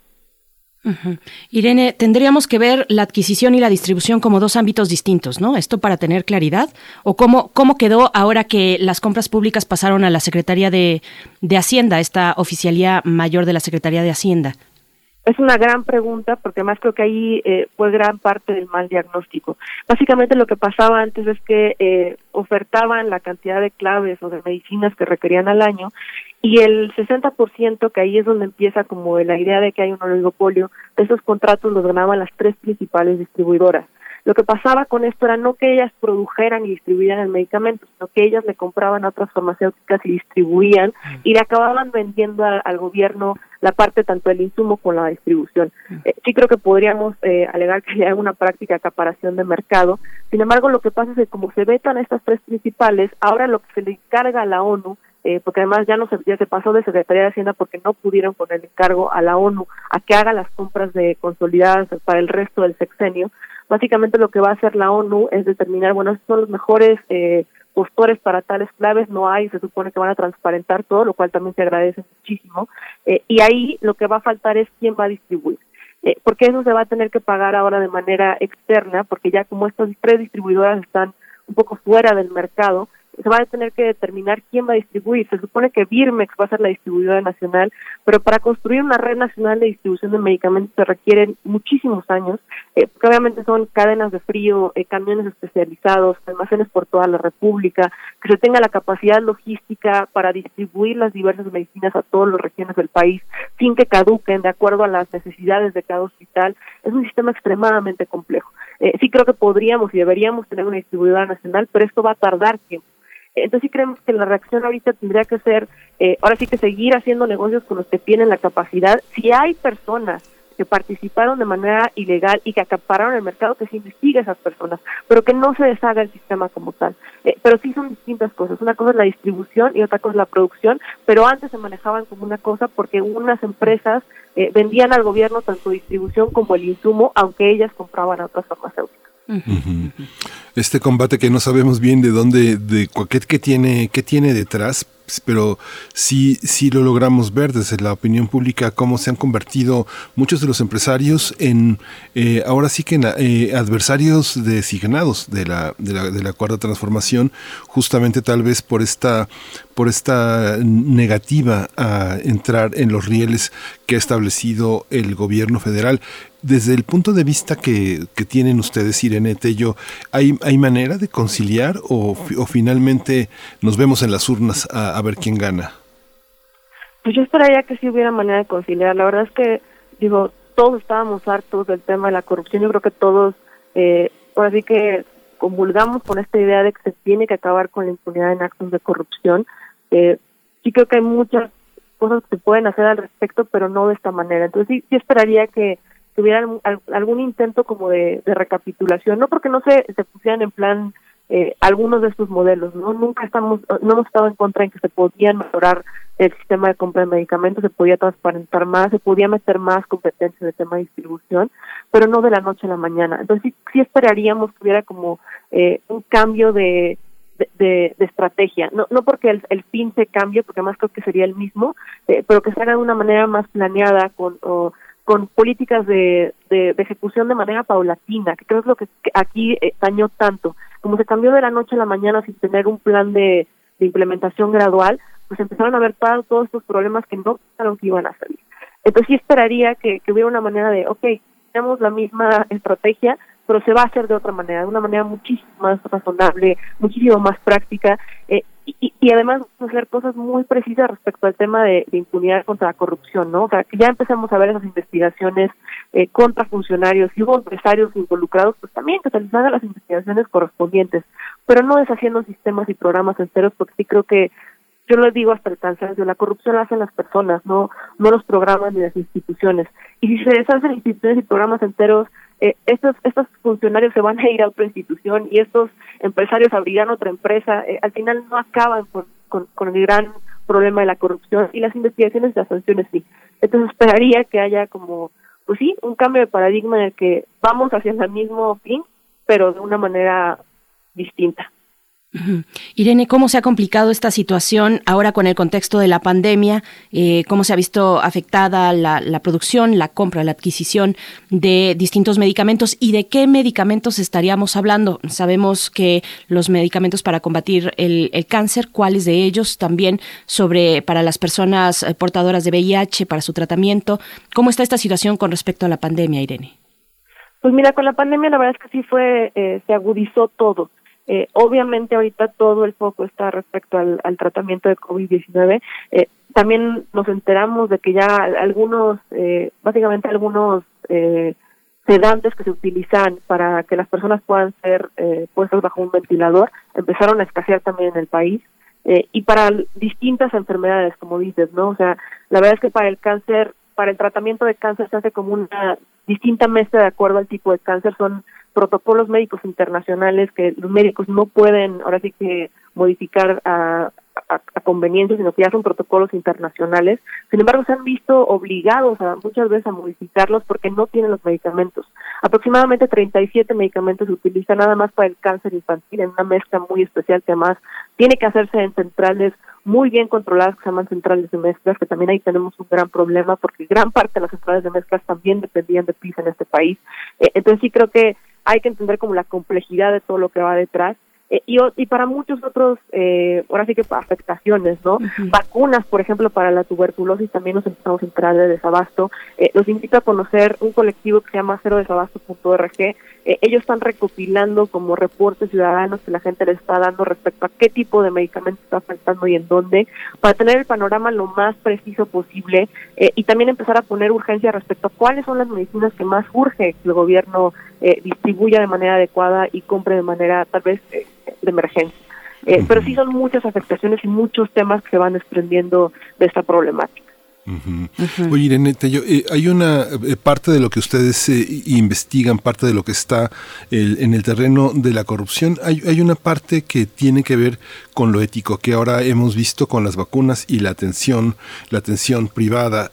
los medicamentos tienen que costar tanto, es, una cuestión ética, no sé, uno ve un, médico, un medicamento, no sé, la trimebutina, ¿no? que puede costar hasta 500 pesos en el mercado de patente y 25 pesos o 30 pesos en el mercado de genéricos y es el mismo oh, medicamento pero con otra presentación. Lo mismo pasa con, eh, yo he insistido en esta parte de los hoteles de cinco estrellas que son los hospitales eh, privados. Este aspecto tiene que ver con una una profesión de fe de la, de la labor médica. Esa, esa, esa no es corrupción, pero no es, una, no es una cuestión ética que se tiene que resolver también, no es algo que se tiene que plantear de cara a, a una situación como la que vivimos actualmente, donde mucha gente sin recursos este, padece sobre todo los contagios. Sí, yo creo que el tema de, digo, las farmacéuticas, pero no solo a nivel mexicano, ¿no? A nivel nacional. Ahorita lo que estamos viendo, por ejemplo, eh, lo que están haciendo los laboratorios, ¿no? O sea, digo, está bien, ahorita son vacunas de patente, pero yo creo que dada la crisis que estamos viviendo serían, eh, ahora sí que patentes que tendrían que abrirse para que más laboratorios pudieran producirlas. Entonces sí creo que es un tema eh, muy complejo. Respecto a México, sí creo que, eh, vuelvo a decir, o sea, había muchos problemas, pero sí creo que teníamos un sector medianamente regulado. Ahorita la verdad es que preocupa porque, por ejemplo, otra cosa que no, no se tomó en cuenta y que creo que también es importante, además del precio sobre precio de estos medicamentos, tiene que ver con los registros sanitarios de las medicinas que se consumen en el país. Eh, cualquier medicamento que se consume en el país tiene que tener ciertas características para que pueda ser aplicado en la población mexicana. Eh, esto lo regulaba o lo regula COFEPRIS. Eh, básicamente una de las cosas que también empezó a decir el presidente es que no lo dejaba comprar en el extranjero y que eso iba a permitir que él pudiera adquirir medicamentos a menor costo.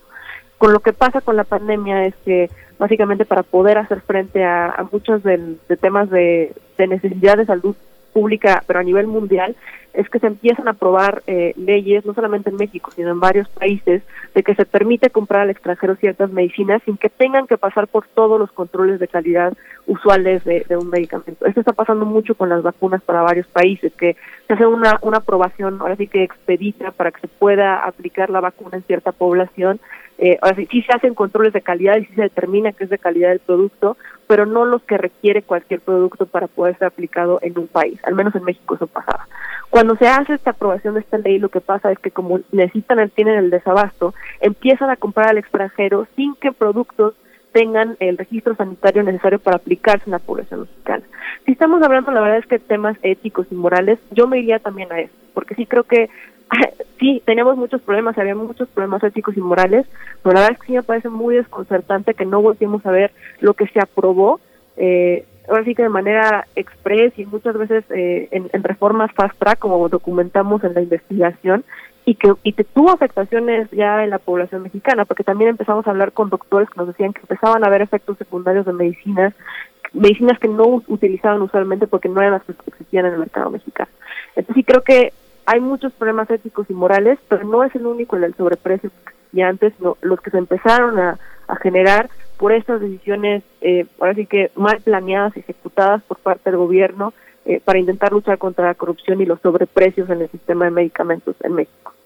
Irene, una última pregunta, pues eh, la pregunta obligada, ¿qué se espera en el panorama? ¿Qué se espera para este año y para lo que resta de la administración actual con el presidente López Obrador en este tema?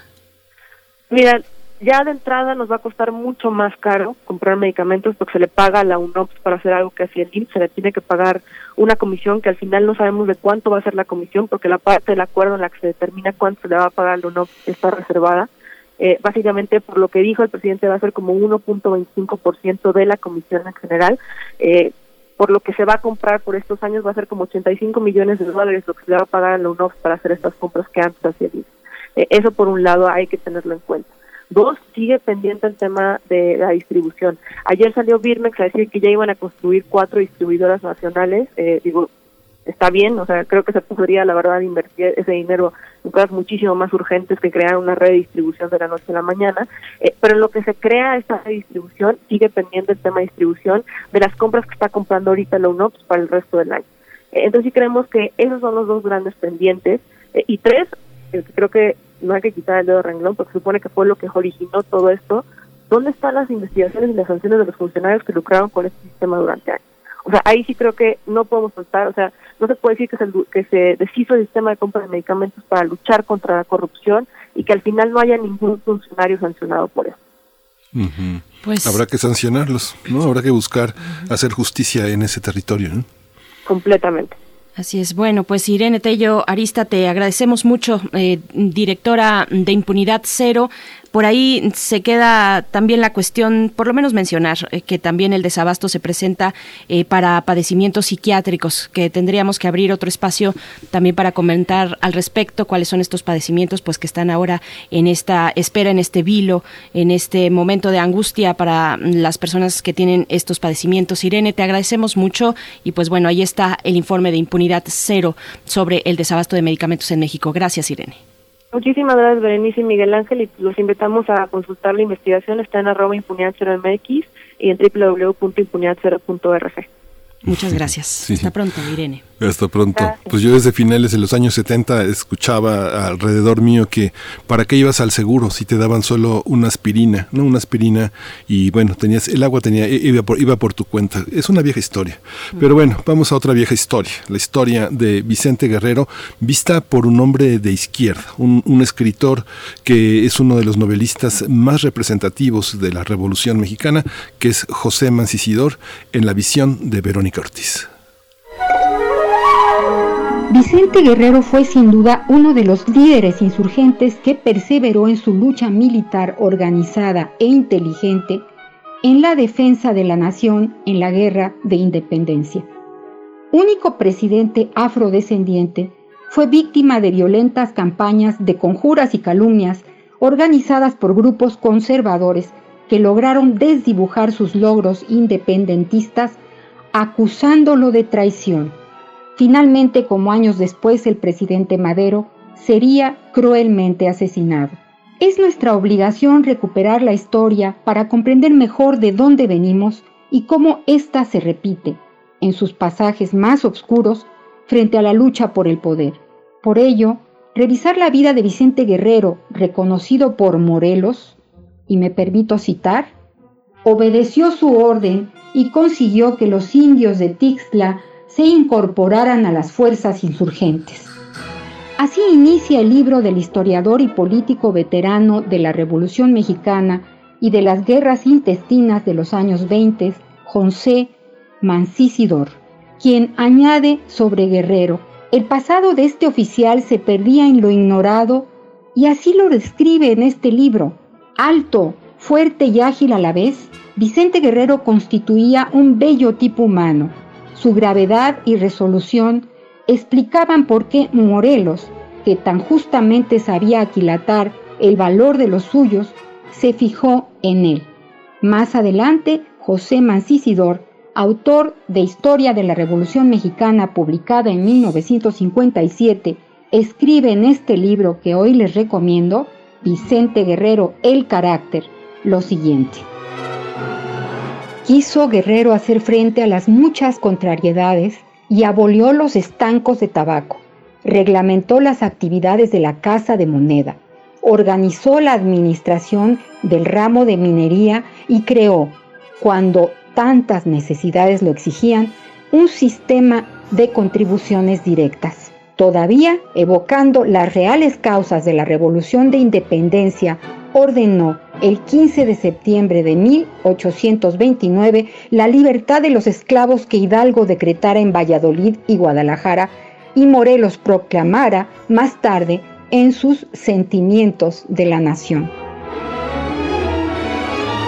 Publicado por el Fondo de Cultura Económica en su colección popular, Vicente Guerrero, El carácter, del historiador José Mancisidor, incluye profundos y esclarecedores relatos sobre Francisco Javier Mina, Pedro Asensio, Iturbide, Guadalupe Victoria, el Plan de Iguala también, entre otros temas de interés histórico.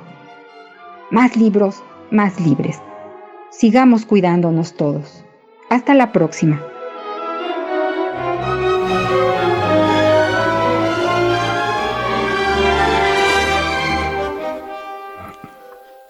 Eh, en Ecuador continúa, continúa la, ah, ah, una, viene una rúbrica de la información internacional, pero bueno, en Ecuador continúa la incertidumbre política a más de una semana de la primera vuelta de las elecciones presidenciales, aunque Andrés Arauz, candidato afín al expresidente Rafael Correa, ganó con 32.7% de los votos. Este resultado es insuficiente para declararlo vencedor, por lo que deberá medirse en una segunda vuelta programada para el 11 de abril. Sin embargo, aún falta definir el segundo lugar que se disputan el empresario conservador Guillermo Lazo, que obtuvo 19.74% de los votos, y el candidato indígena Yacu Pérez con 19.38%. Ambos candidatos pidieron un recuento parcial de votos en algunas provincias, pero no lograron ponerse de acuerdo sobre algunos detalles del proceso.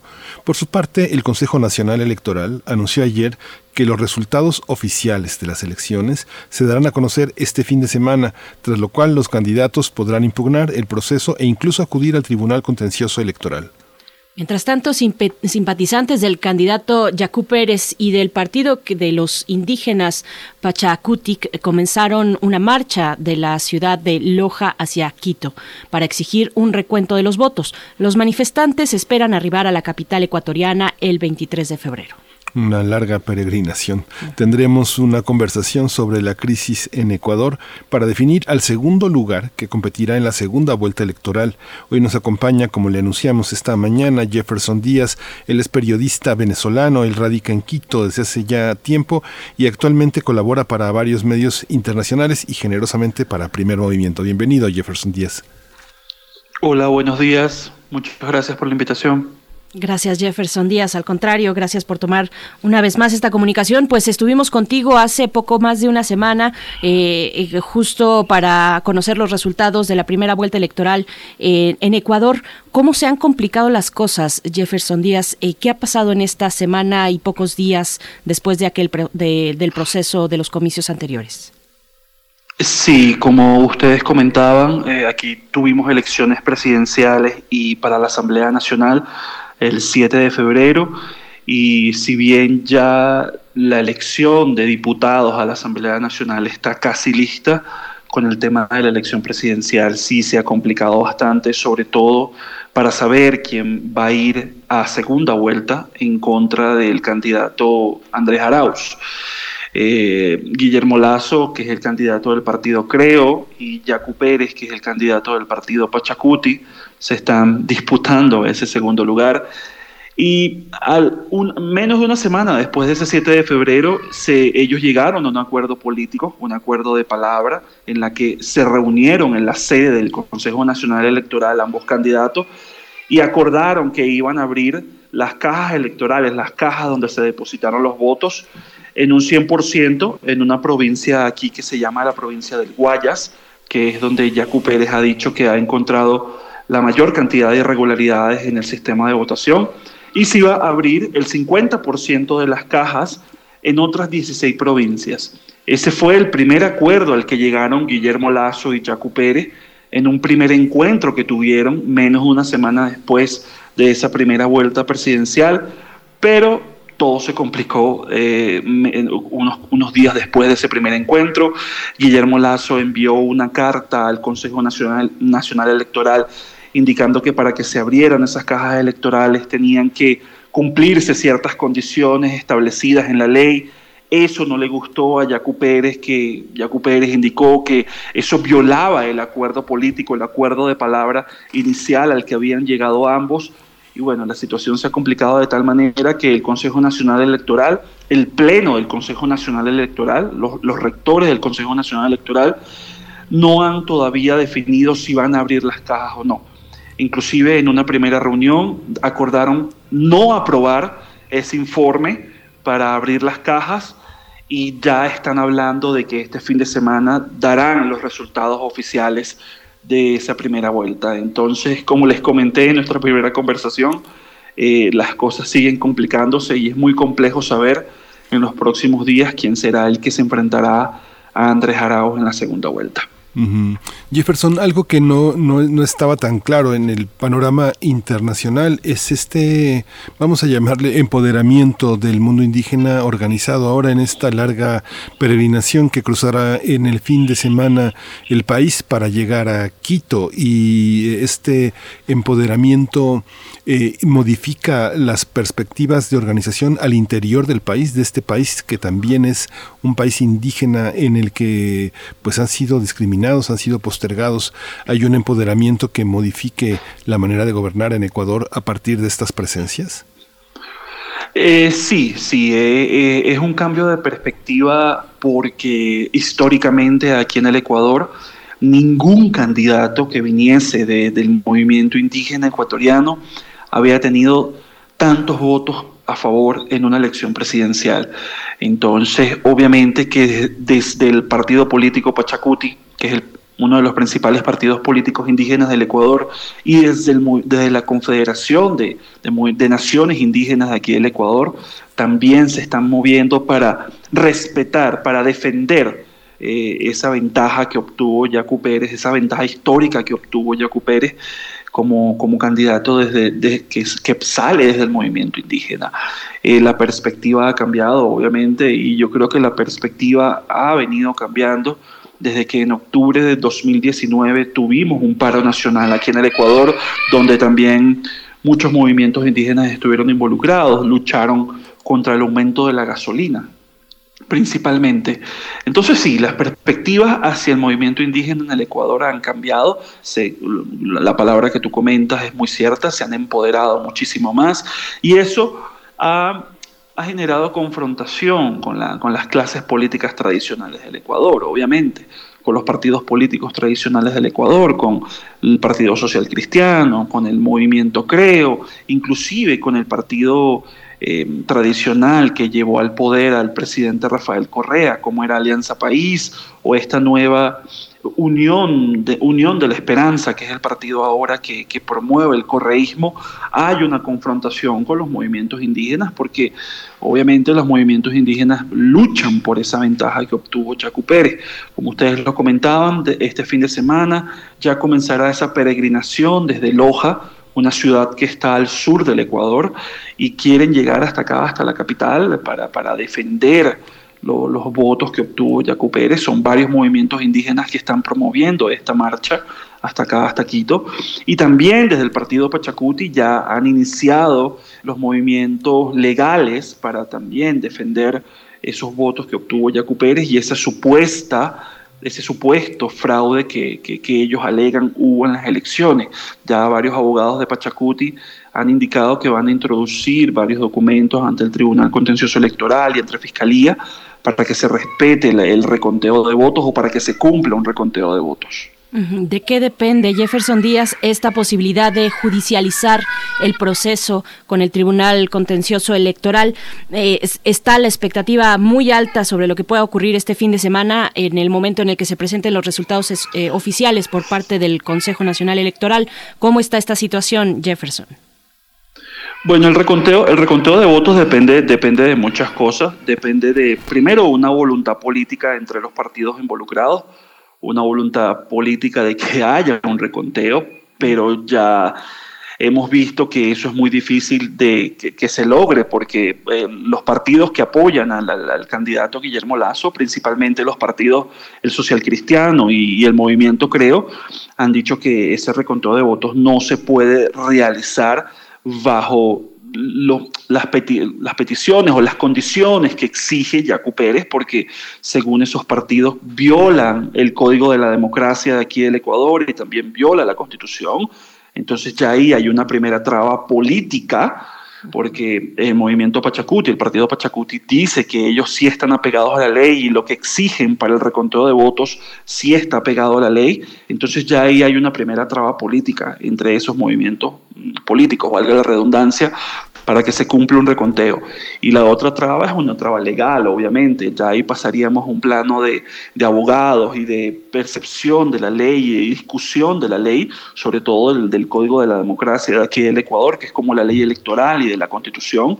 En la que, bueno, habría que ver qué dice el Consejo Nacional Electoral, qué dicen los abogados del Consejo Nacional Electoral, qué dicen los representantes del Tribunal Contencioso Electoral del Ecuador y ver si se ponen de acuerdo en el plano legal para que haya un reconteo.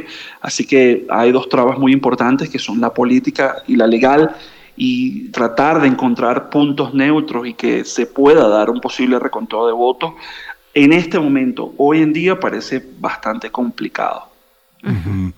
Jefferson, desde, desde la distancia que tiene uno desde México, que trata uno como de ofrecer un panorama a nuestros radioescuchas, cuando uno ve la prensa ecuatoriana, es difícil, es muy difícil para un extranjero detectar dónde están, dónde están los empresarios. Sin embargo, hay una, hay una creciente simpatía de un empresariado que eh, era eh, muy reactivo a la presencia indígena, ¿no? Lo indígena era algo que estaba allá afuera de sus casas, afuera, eran empleados, eran empleados sustituibles. Hoy hay un empresariado que, que simpatiza con este movimiento. ¿Tú, tú eh, eh, este, estoy percibiendo adecuadamente? ¿Hay esa parte en Ecuador? Eh, sí, lamentablemente en la mayoría de los países que, que, tienen alta población indígena, al menos aquí en Sudamérica, como lo son Bolivia, Ecuador, Perú, los movimientos indígenas históricamente siempre han sido renegados, ¿no? Y siempre han sido dejados de lado por, por los gobiernos de turno. Eso no, es, eso no es ninguna mentira, eso no es ningún secreto para nadie. Eh, ahorita aquí en el Ecuador no escapa de eso y lo que se está presentando eh, es bastante interesante aquí en el Ecuador porque como les comenté, Jaco Pérez ha sido el primer candidato presidencial que nace desde los movimientos indígenas que eh, obtuvo esta cantidad de votos y esta cantidad de esta ventaja ¿no? para llegar a la presidencia y obviamente el, movimiento indígena no quiere perder eso, quiere luchar por eso, quiere luchar por esas reivindicaciones sociales, económicas, políticas que, que nunca han obtenido plenamente aquí en el Ecuador. ¿no? Eh, el panorama ahorita es muy dividido. Eh, Ecuador es un país politizado, muy dividido políticamente, muy politizado. Entonces, eh, obviamente hay apoyo y, y, no hay apoyo hacia el movimiento indígena. Pero sí hay más apoyo, el apoyo hacia el movimiento indígena por estas reivindicaciones y esta lucha política ha crecido en estos momentos, en estos últimos meses, por esta elección presidencial. Lo podemos ver, bueno, en, redes sociales hay muchos comentarios de apoyo hacia el movimiento indígena, también analistas políticos, analistas económicos coinciden en el hecho de que, bueno, el movimiento indígena necesita este estas reivindicaciones, y más en un país con una alta población indígena como el Ecuador, pero también el, no apoyo al movimiento indígena se mantiene, hay como que una base de no apoyar al movimiento indígena desde lo político y lo económico, que también se mantiene. Y por eso les comentaba antes, es muy complejo el panorama ahorita, sobre todo con el tema del movimiento indígena, porque estamos muy politizados. Si bien el apoyo ha crecido, también el no apoyo se mantiene igual. Entonces son dos fuerzas ahí peleando, fuerzas políticas, fuerzas económicas, y hay que ver cuál es el resultado de todo esto precisamente, Jefferson Díaz. Bueno, la moneda está en el aire, se percibe la incertidumbre y en este panorama pues ya tenemos la fecha de la segunda vuelta que será en dos meses, entiendo, programada para el 11 de abril. Pues qué escenarios se cuentan entre los especialistas, entre los críticos, los observadores de este proceso electoral en caso de que eh, esto se vaya a tribunales, de que se judicialice el proceso electoral, ¿cómo, qué se espera para esta segunda vuelta ya programada? Bueno, eh, eh, básicamente hay dos cosas. Eh, lo primero es que todo esto beneficia sin duda al candidato del correísmo, al candidato apoyado por el correísmo, Andrés Arauz. Andrés Arauz ha tenido más tiempo de seguir haciendo campañas, ha tenido más tiempo de seguir recorriendo el país y obviamente todo esto aumenta ¿no? su, su, posible porcentaje para llegar a, a la presidencia. Entonces, Obviamente que él ya está cómodo, él ya sabe que va para segunda vuelta y sigue haciendo su trabajo político, no va a perder tiempo. Y lo beneficia todo este embrollo, todo este debate entre Guillermo Lazo y Jaco Pérez para ver quién va a segunda vuelta, beneficia a los sectores políticos del correísmo, eso no hay ninguna duda. Si se llega a judicializar el tema de las elecciones, si llegamos a ir a una petición de reconteo de votos al Tribunal Contencioso Electoral, lo que va a pasar es que va a aumentar la incertidumbre política de este país va a aumentar la inseguridad política de este país. La gente está pidiendo ya una solución concreta, sean de un partido, sean de otros, están pidiendo soluciones ya concretas porque está pasando el tiempo y, como ustedes lo comentan, el 11 de abril ya es la segunda vuelta. Ah, en marzo, no, no, me, no, me acuerdo muy bien ahorita en qué fecha, en marzo, pero también ya en marzo debe comenzar también la segunda parte de la campaña política de los candidatos que queden en segunda vuelta. Entonces, hay mucha incertidumbre. Si llegamos a ir a lo judicial, si llegamos a ir a la petición al Tribunal Contencioso Electoral, que es lo más probable que pase, va a aumentar la incertidumbre, va a seguir, van a seguir aumentando las demostraciones de, de, no apoyo desde la sociedad. Lo más probable es que veamos más manifestaciones sobre el tema político, no solo en Quito, sino también en otras ciudades del Ecuador. Y todo esto lo que hace es, repito, aumentar la incertidumbre y aumentar la inseguridad del ciudadano sobre cuál es el futuro político del Ecuador. Sí, pues Jefferson Díaz, eh, muchas gracias por toda, toda esta claridad. Sí es un panorama muy complejo. La sociedad ecuatoriana este, pues está a punto de vivir un enorme desgaste. Tanto Lazo como Yacú, eh, hay una, hay una, hay una visión en la que pues e, e, Ecuador es gobernable, hay gobernabilidad, hay pobreza y hay crisis, pero hay una voluntad por, por conseguir adelante. Te agradecemos mucho el panorama que siempre nos ofreces y pues seguimos al habla. Esto, esto no ha terminado. Justamente nos vamos a ver a mediados de marzo para ver cuál ha sido el resultado de estas aperturas, qué se decide abrir, qué se decide contar. Y bueno, nos volveremos a ver también el 11 de abril. Muchas gracias por la invitación. Hasta pronto, Jefferson Díaz, periodista venezolano radicado en Ecuador, en Quito. Actualmente colabora para varios medios internacionales y bueno, con nosotros generosamente nos comparte pues esta visión desde Ecuador ahora con la crisis política en los comicios presidenciales, aunque ya lo de la Asamblea Nacional pues se va acomodando de una manera más tersa, no así esta cuestión sobre la presidencia, pues que tiene los matices y las complicaciones que ya eh, hemos narrado en este en este momento Jefferson Díaz, muchas gracias. Querido Miguel Ángel, nos, bueno, son las 8 con 55 minutos, estamos ya a punto de despedirnos de la radio Nicolaita, de desearles un excelente fin de semana, hay que seguir cuidándose, hay que mantener la sana distancia, hay que permanecer en casa en la medida de las posibilidades, así es que bueno, pues ya estamos a punto de irnos al corte, Miguel Ángel. Así que nos vamos a ir con una complacencia de, de fin de semana, es una complacencia para Refrancito y yo creo que podremos escuchar todo lo largo de este futuro que nos propone Leonard Cohen.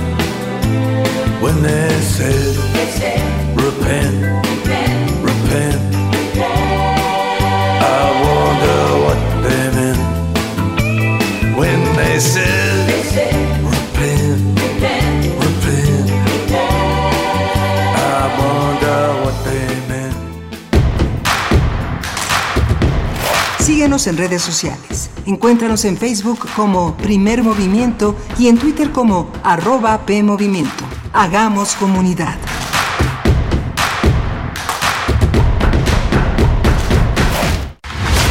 Acciones UNAM 2021. Para enfrentar esta pandemia, las facultades de Psicología, Medicina y otras entidades académicas de la UNAM pusieron en marcha el programa Mi salud también es mental ante la COVID-19, que brinda atención psicológica de primer nivel a distancia para toda la población que lo requiera durante esta emergencia sanitaria. Han sido atendidos ya decenas de miles de pacientes. Acciones UNAM. Somos la Universidad de la Nación. Hashtag Juntos por el Planeta. Hashtag todos los derechos para todas las personas. Hashtag Nos y Nosotras. Hashtag paridad de género. Hashtag por una sociedad solidaria e inclusiva. Haz que tu voz se escuche. Participa. Toma tu cubrebocas y sal a votar. Elige a quien te representa. Este 6 de junio, hashtag Mi voto sale y vale. INE. En este periodo electoral, la Fiscalía General de Justicia del Estado de México, a través de la Fiscalía Especializada en Materia de Delitos Electorales, te brinda atención en caso de ser testigo o víctima de un delito electoral. Ofrecerte dinero a cambio de tu voto, recoger tu credencial para votar, condicionar tu voto mediante cualquier presión o amenaza, son solo algunos de ellos. Infórmate. Cualquier anomalía, repórtala al 01800 7028 770 en nuestras redes sociales o en la aplicación móvil FGJ Domex, disponible de manera gratuita. ¿En dónde estaríamos sin ellos? Por las marcas en su rostro, huellas en su corazón y lejos de su familia. Nos toca luchar por ellos. De aplausos no se come. Por eso el PT luchará para que nuestro personal médico y enfermeras reciban un aumento del 100% de sus sueldos. El PT está de tu lado. La ciencia que somos. La ciencia que somos. Iberoamérica al aire. Descubre la ciencia que está presente en tu día a día a través de cápsulas, reportajes, entrevistas y reportes en vivo. Viernes de 10 a 11 horas por el 96.1 FM. La ciencia que somos. Iberoamérica al aire. Una coproducción de Radio UNAM y las direcciones de divulgación de la ciencia y de las humanidades. El 2020 fue el año del cambio, pero no del que esperábamos. Cambiamos nuestra forma de estudiar, trabajar y salir.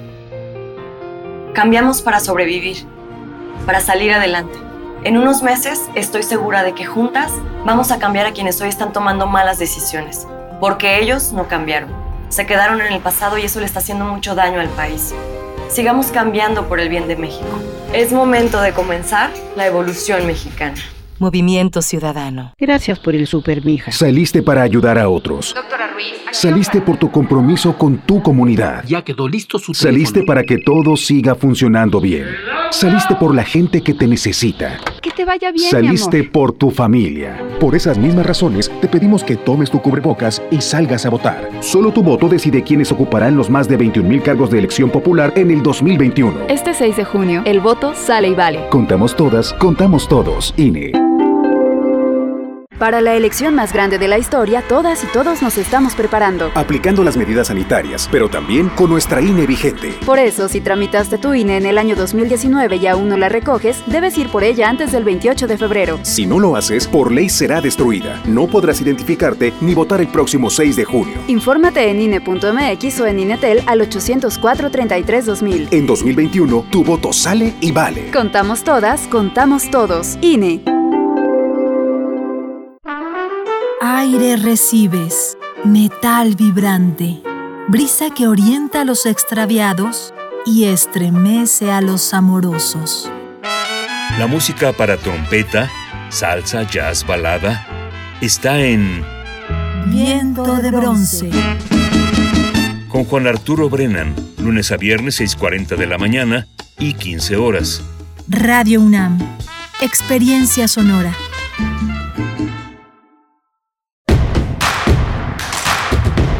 Encuentra la música de primer movimiento día a día en el Spotify de Radio UNAM y agréganos a tus favoritos.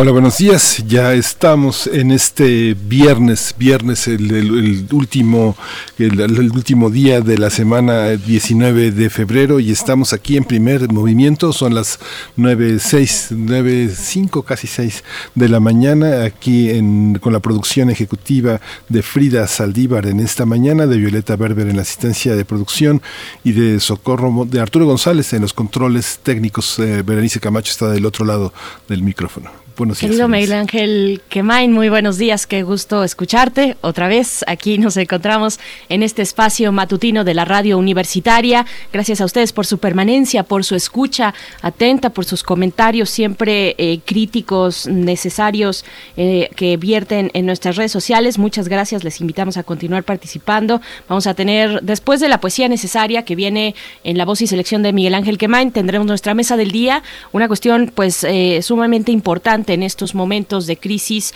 eh, sanitaria que se traducen también en crisis económica y que golpean los bolsillos de todos y de todas en mayor o menor medida. Vamos a hablar sobre la petición de moratoria contra los desalojos ante la crisis por la pandemia de COVID-19. Nos van a acompañar en la mesa del día María Silvia Emanueli. Ella es coordinadora de la Oficina para América Na- Latina de la Coalición Internacional para el Hábitat y también en la misma mesa estará Calicho Escofie, director del Centro de Derechos Humanos de la Facultad Libre de Derecho de Monterrey, también con estas principales temáticas que aborda desde su trabajo profesional sobre la cuestión del derecho a la vivienda y a la no discriminación, un tema fundamental en estos momentos, Miguel Ángel, que bueno, tendremos con nuestros invitados eh, eh, pues esta posibilidad de aclarar el panorama tan complejo. Las peticiones de moratoria ya se han dado en otros países precisamente frente al contexto de, de la pandemia y de la crisis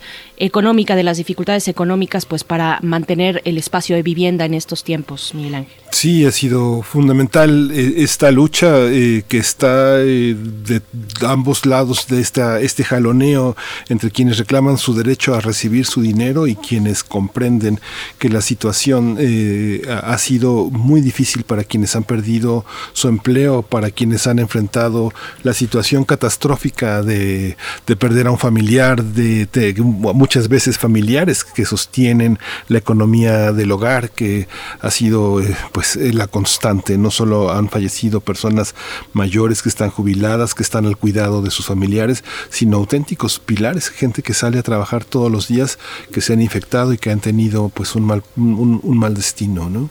Así es, pues bueno, esto para la mesa del día, invitarles, antes de irnos con la poesía, invitarles a que se acerquen a la propuesta virtual de esta 42 edición de la Feria Internacional del Libro del Palacio de Minería. El día de ayer fue la inauguración hubo un par, un- tres, no sé si dos o tres eventos el día de ayer, este, me corrigen si no, pero, pero hoy ya entra con todo, son varios los eventos que ustedes pueden encontrar, las actividades culturales que eh, pueden encontrar en la página filminería.unam MX y se inicia al mediodía con una mesa de discusión el doceavo ciclo de divulgación económica, la erosión eh, presupuestal de la política ambiental mexicana, evidencias, argumentos y riesgos. También después, a las 2 de la tarde, la presentación del libro El último suspiro del conquistador de Pedro Miguel.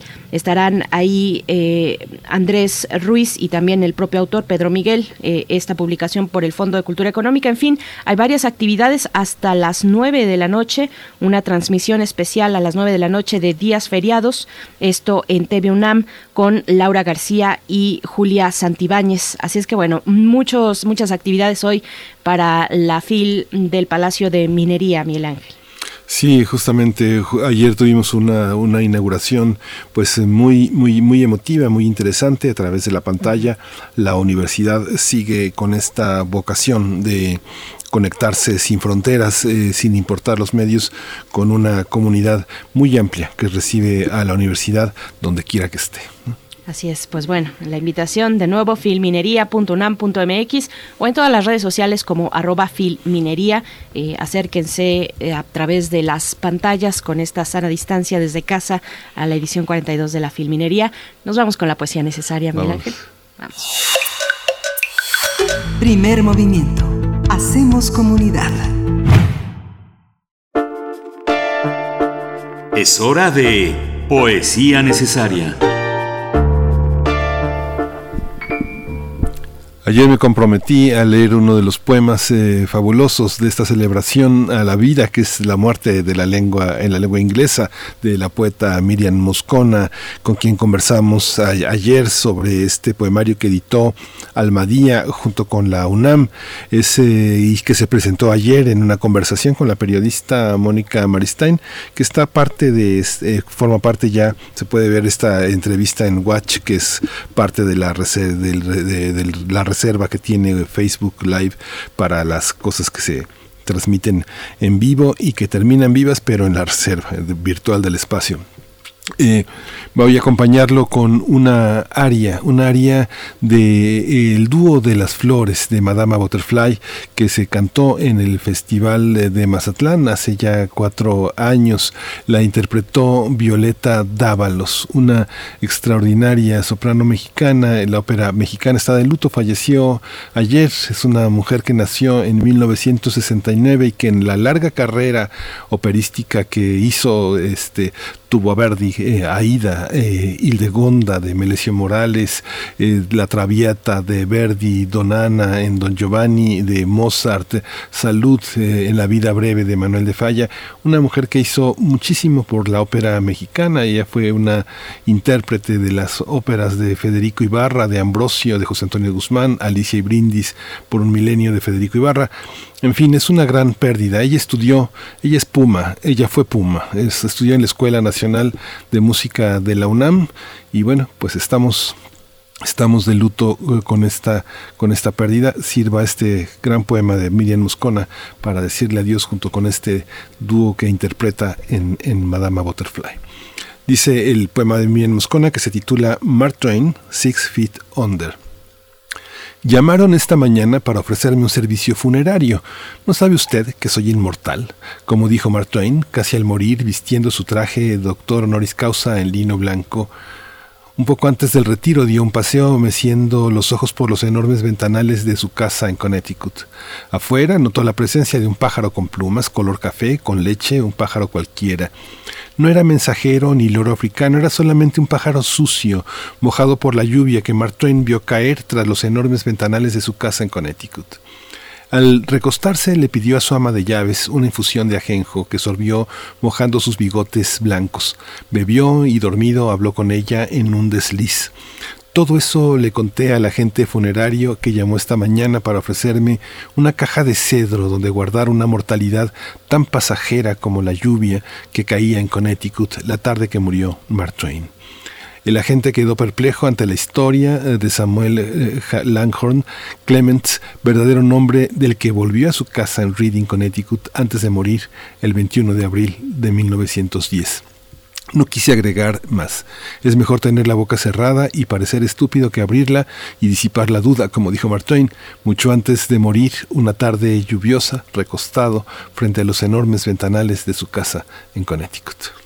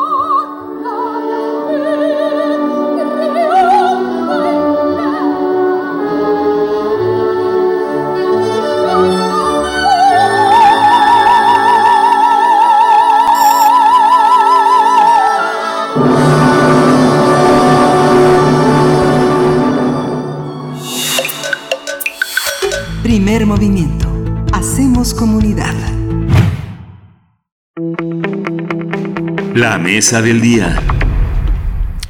Desde abril del año pasado, la ONU recomendó a los países cancelar los desalojos hasta que finalice la pandemia de la COVID-19. En agosto de 2020, Balakrishan Rajagopal, el relator especial de la ONU sobre el derecho a la vivienda, alertó sobre el aumento global de desalojos forzosos y advirtió que perder el hogar durante esta pandemia podría significar perder la vida.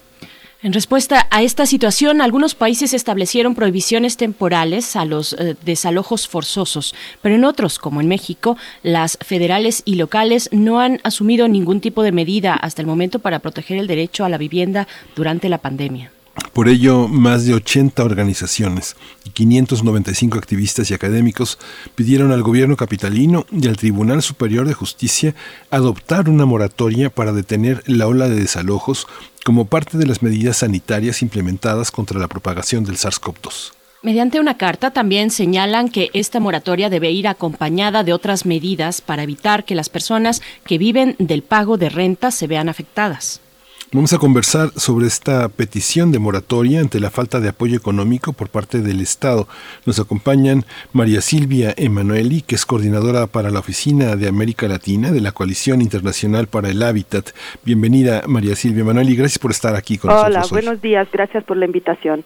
Gracias por estar una vez más, María Silvia Emanuel, y bienvenida. También por mi parte doy la bienvenida a Calicho Escofié, director del Centro de Derechos Humanos de la Facultad Libre de Derecho de Monterrey, con sus principales temas de trabajo son el derecho a la vivienda y la no discriminación. Calicho Escofié, gracias por estar una vez más con nosotros. Bienvenido. Muy buenos, eh, muy buenos días. Muchas gracias a ustedes por la invitación. Gracias, buenos días a los dos. Voy a empezar con María Silvia Emanueli, coordinadora de la Oficina para América Latina de la Coalición Internacional para el Hábitat. Eh, María Silvia, esta situación lo que hace es poner en evidencia una situación eh, eh, inmobiliaria generalizada en el, en el país, pero que en las ciudades, en las grandes ciudades, se pone aún más en evidencia. ¿Qué es lo que hay detrás de esta defensa eh, que alerta sobre los desalojos y esta impunidad que muchas personas ejercen sobre personas en desgracia? ¿Cómo entenderlo en un marco más amplio? Muchas gracias. En efecto, no es la primera vez que hablamos de este tema con ustedes y les agradecemos dar seguimiento porque desafortunadamente desde hace más de un año estamos planteando una serie de medidas integrales que puedan resolver la problemática. Como saben, eh, probablemente en la Ciudad de México se realizan alrededor de 3.000 desalojos eh, judiciales al año. Eh, hay temas estructurales desde nuestro punto de vista que deberían ser enfrentados para que realmente mm, se reduzca al mínimo el número de los que los que llamamos desalojos forzosos que tienen características muy específicas no son cualquier tipo de desalojo no son por ejemplo desalojos por falta de pago, pero sí son desalojos en los cuales a la persona no se le permite defenderse adecuadamente o no se le da una alternativa cuando tenga riesgo de quedar eh, viviendo en la calle, digamos, a raíz de un desalojo. Ahora consideramos que a partir también de un desalojo ilegal que se llevó a cabo en la calle de Puebla 261, en el cual intervinieron policías y cargadores sin ninguna medida de seguridad. Eso sucedió el 30 de noviembre y a partir de ahí eh, varias personas del edificio se enfermaron de COVID y una murió. Retomamos con mucha fuerza esta exigencia de la suspensión de los desalojos. Muchos nos dicen, pero ¿qué necesidad si los tribunales están cerrados? Bueno, es cierto, los tribunales han cerrado durante dos periodos, pero el lunes vuelven a abrir y lo que puede pasar es que eh, se finalmente ejecuten desalojos previos que han empezado incluso antes de la pandemia, pero contra personas vulnerables que hoy podrían encontrarse en gran dificultad de, de, encontrar una alternativa de vivienda o también hay una serie de desalojos en la ciudad por mano propia, hay una serie de situaciones de presión hacia las personas para que salgan de sus viviendas y ayer justo salió la nota del Universal que establece que, según las inmobiliarias, que el 25% de la población de la Ciudad de México durante la pandemia ha buscado inmuebles para mudarse afuera de la ciudad por la pérdida de poder adquisitivo. Entonces, moratoria, por un lado, consideramos para que incluya todo este tipo de desalojos que mencioné y incluso los administrativos, pero también apoyo a renta, como han hecho la mayoría de los 12 países que han impulsado eh, moratorias y eh, medidas, digamos, que las acompañan.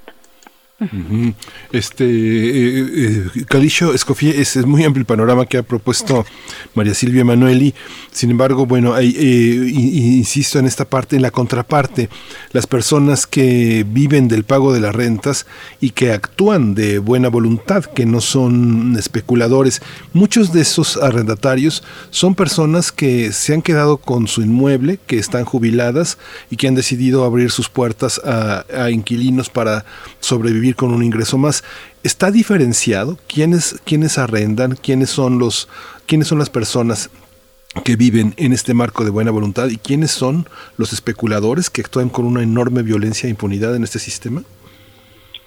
Es una pregunta muy interesante porque es justo un punto que constantemente sale en este tipo de discusiones, no solo con la moratoria, también de manera previa en otros debates que se han dado alrededor del tema de desalojos y del derecho a la vivienda en la Ciudad de México. Efectivamente, hay gente que vive como principal ingreso de las rentas que tienen de algún inmueble. Sin embargo, eso representan, digamos, eh, son una minoría. Realmente la, la gran parte de las personas que eh, rentan inmuebles en la Ciudad de México son grandes eh, propietarios. Por supuesto, el hecho de que sean minorías no quiere decir que deban ser invisibilizadas o no tomar en cuenta, nada más para ponerlo en perspectiva, que pareciera ser que la gran oposición realmente no viene de este sector, sin embargo, este sector, por supuesto, que tiene que ser incluido en las medidas. Por eso, la moratoria, digamos que es una medida que ha sido reconocida como la, la medida por excelencia eh, base, digamos, la canasta básica de medidas en materia de vivienda frente a la pandemia. eh, pero no puede ser utilizada de manera aislada, de hecho se tiene que complementar con otras. Justo por eso se hablaba también de un apoyo a las rentas. ¿Qué es lo que han hecho en otros países?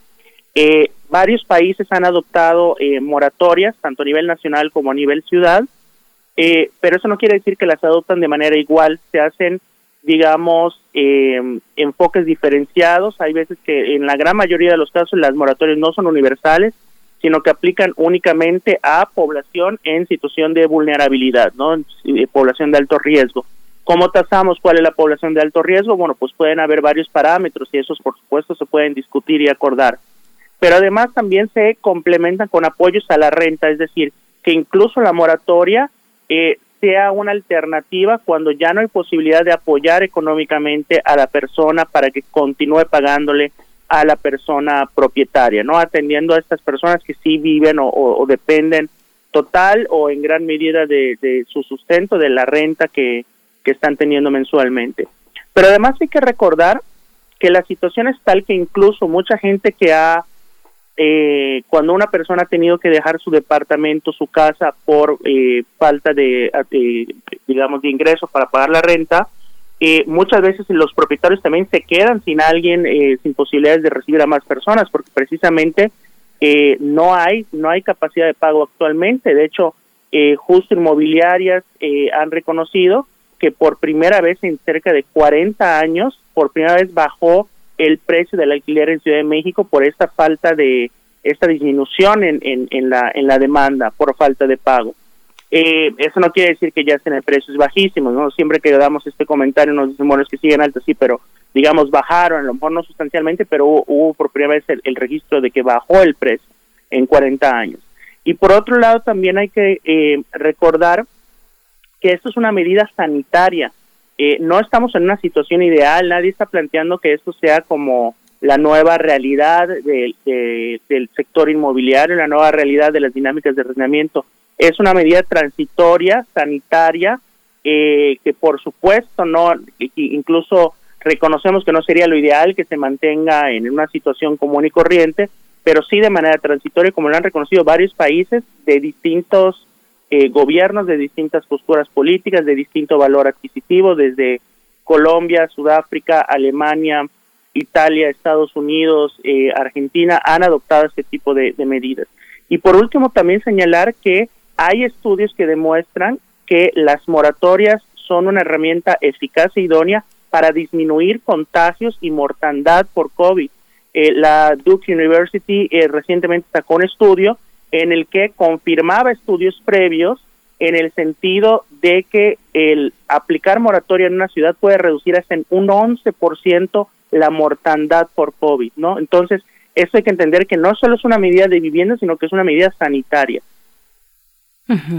Nos dices, María Silvia Emanueli, que los tribunales están cerrados, como bien sabemos, pero eh, un poco para seguir aclarando y disipando dudas, ¿qué pasa con los desalojos que estaban programados ya previamente antes de la pandemia? ¿Se han llevado a, eh, a cabo, se tiene, eh, digamos, el reporte de que se hayan llevado a cabo desalojos durante este momento de pandemia y quiénes estarían accionando estos, estos desalojos?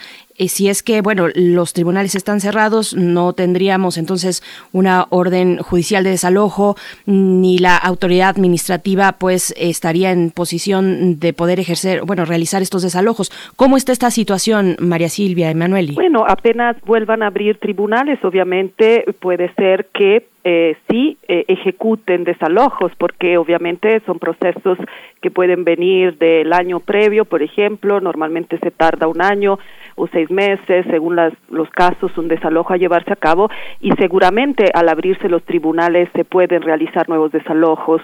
Eh, los números eh, concretos de cuántos desalojos eh, se están realizando, se han realizado durante la pandemia eh, por parte de tribunales no los podemos tener porque los tribunales no están actualizando. En Ciudad de México hay un sistema de transparencia que permite identificar eh, los desalojos inquilinarios o por otro o de otro tipo que se realizan por parte de los tribunales, pero los datos de 2020 no eh, están a la vista todavía. El tribunal está retrasado en poder eh, ofrecer este dato estadístico que seguramente sería muy interesante para poder hacer un balance. Por lo tanto, datos oficiales no tenemos. Sí, hemos registrado en el mes de mayo, aplicamos una encuesta en la cual una encuesta ciudadana con apoyo de un académico del Instituto de Investigaciones Jurídicas de la UNAM, Carlos Forné, y una académica de la Facultad de Derecho del, ITAM, eh, que eh, nos ha permitido identificar que se habían realizado durante la pandemia eh, 200, perdón, 56 desalojos que involucraron 256 personas. Estos desalojos fueron de varios tipos. Muchos dependieron de presiones que eh, propietarios y propietarias ejercieron sobre la persona que estaba rentando la vivienda para que la dejara. Ustedes eh, tienen que considerar que el 59% eh, de los contratos o de las relaciones inquilinarias más bien no cuentan con un contrato a nivel nacional. Por lo tanto, es muy fácil que, eh, digamos, las decisiones relacionadas a la relación inquilinaria no pasen a través de un juzgado y de un tribunal. Eh, pero no por esto no se realizan desalojos. Algunos, eh, digamos, casi en acuerdo entre las partes, en el sentido que si un dueño o una dueña no acepta una mediación que permita una reducción del pago, pues la otra persona lo único que hace es irse. ¿Y dónde se van? Se van en viviendas muy pequeñas, hacinadas, regresan con la familia de origen, se van a los estados de origen. Digamos que en ausencia del Estado, los que están respondiendo a la necesidad de vivienda de las personas que han decidido o han tenido que eh, más bien eh, abandonar sobre todo la capital son las redes familiares y sociales. Son estas las que están respondiendo.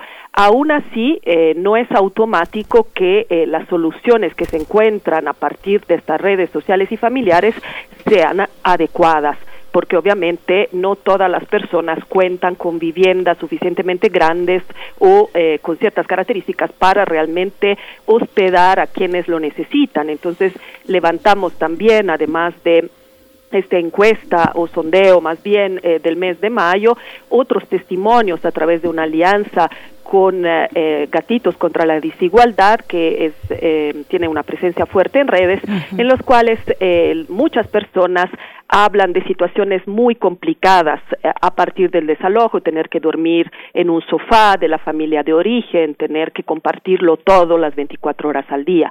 Y bueno, simplemente decirles que con el Instituto de Investigaciones Sociales en los próximos días eh, de la UNAM eh, volveremos a presentar un sondeo justamente para actualizar todos estos datos en ausencia, digamos, de los datos eh, del tribunal, de los datos eh, que la ciudad pueda tener.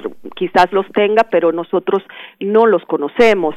De hecho, cuando la jefa de gobierno recibió nuestra carta, eh, declaró en prensa que se habrán realizado durante este año unos dos desalojos pero no conocemos eh, pues con qué en qué datos se está basando la jefa de gobierno. No los digamos no los impugnamos obviamente así de a priori pero no sabemos eh, de dónde vienen estos datos y qué tipo de desalojos la jefa de gobierno tiene eh, presentes. Pero sí creemos que esta ciudad teniendo una de las constituciones locales más avanzadas del mundo que reconoce derechos humanos nuevos incluso como el derecho a la ciudad, debería estar a la vanguardia también en lo que tiene que ver con el apoyo a las personas que rentan, el apoyo a las personas que están enfrentando una serie de problemas en relación con la vivienda, que es uno de los derechos que también obviamente esta constitución local reconoce de forma muy amplia. Por supuesto. Calicho, Calicho, cuando la crisis con los restauranteros en Ciudad de México, el gobierno capitalino en ese momento mm, sugirió llegar a un acuerdo con los propietarios, con los arrendatarios. Eh, ¿Qué fue de esta iniciativa? Te pregunto eso y te pregunto también, también eh, ¿qué matiz adquiere esta demanda cuando no se trata de vivienda, sino del lugar de trabajo, que también es fundamental para los que están arrendando, pero también para las familias que dependen de llegar a su lugar de trabajo cada día? ¿Cómo, cómo está esta situación, Calicho? Eh, pues, a ver, evidentemente creo que hay que reconocer que lo que ya se ha dicho hasta el cansancio, lo que voy a decir no es absolutamente nada nuevo. Esta es una situación inesperada, ningún gobierno estaba preparado para atender esta situación, eh, mucho se ha tenido que resolver a, base de eh, ensayo y error porque no, no, no hay de otra frente a esta situación. En ese sentido me queda claro que no, no es fácil la labor que tiene que tienen las autoridades, particularmente la jefa de gobierno, ¿no? Está la situación de eh, los restaurantes, los comercios y otro tipo de sectores que también requieren eh, medidas específicas eh, que atiendan a, la problemática que por la cual están pasando frente a la pandemia, ¿no? En ese sentido, por supuesto, una lucha no anula la otra, ¿no? El decir que hay que extender a la vivienda en arrendamiento no es un desconocimiento a la vivienda de comercios y, locales. Sin embargo, eh, nuestra impresión ha sido que justamente ha habido más, más diálogo, más atención eh, por parte de las autoridades a buscar salidas para eh, temas de comercios y de ciertos negocios, lo cual nos parece bien porque también eso impacta al final del día la renta, ¿no? si, si un negocio cierra, muy probablemente detrás de cierre van a haber familias que no van a poder pagar la renta pero nos parece que sí el tema inclinario había sido muy abandonado por el tema de, de la pandemia, ¿no? Eh, justo con argumentos como los que señalaba Silvia. Bueno, es que no hay desalojos ahorita, bueno, no, pero los van a ver y de hecho sí los han habido, ¿no? Eh, un poquito retomando lo, que hemos comentado, quiero señalar que el tema de los desalojos ahorita en Ciudad de México en la pandemia las podemos ver en, cuatro formas distintas, ¿no? Uno, los judiciales, eh, que efectivamente están varados cuando están eh, suspendidas las, actuaciones del Poder Judicial, pero estas se reactivan una vez se cambia el semáforo sanitario, ¿no? Y tenemos que entender que la moratoria a la que hace llamado la ONU, el relator de vivienda de la ONU, y que se aplica en otros países, no tiene nada que ver con el semáforo eh, sanitario que manejamos en México. ¿A qué me refiero? la Ciudad de México pasa semáforo naranja o amarillo, eso no quiere decir que la moratoria no sea necesaria y si la Ciudad de México pasa a semáforo naranja o amarillo, eh, los juzgados reactivan eh, actividades y por lo tanto desalojos y todavía va a ser necesaria la moratoria. Entonces entender que esa moratoria no la pedimos por el semáforo rojo, esto es digamos punto y aparte, por la pandemia. Eh, por otro lado, los desalojos que se dan por vía administrativa, es decir, no todos los desalojos son judiciales, hay, hay desalojos que se realizan, por ejemplo, en ciertos asentamientos que están en zonas eh, que la autoridad considera que son áreas naturales eh, protegidas, suelos de reserva, que independientemente de si tienen o no la razón, eh, se producen desalojos frente a los cuales precisamente estarían en muchos momentos suspendidos los juzgados administrativos para que las personas se puedan defender. El tercer punto, ya lo mencionaba Silvia, son los desalojos a mano propia, no estos desalojos que se realizan incluso con eh, a veces actuarios, es decir, personal del Poder Judicial que de manera ilegal participa en ellos y en lugar de asistencia a la policía se utiliza a eh, cuerpos de seguridad privada de las inmobiliarias que actúan como verdaderos cuerpos parapolicíacos, ¿no? Y esto se ha reportado como, por, eh, por, por poner un botón de muestra en el desalojo que hubo en diciembre en el edificio Puebla 261.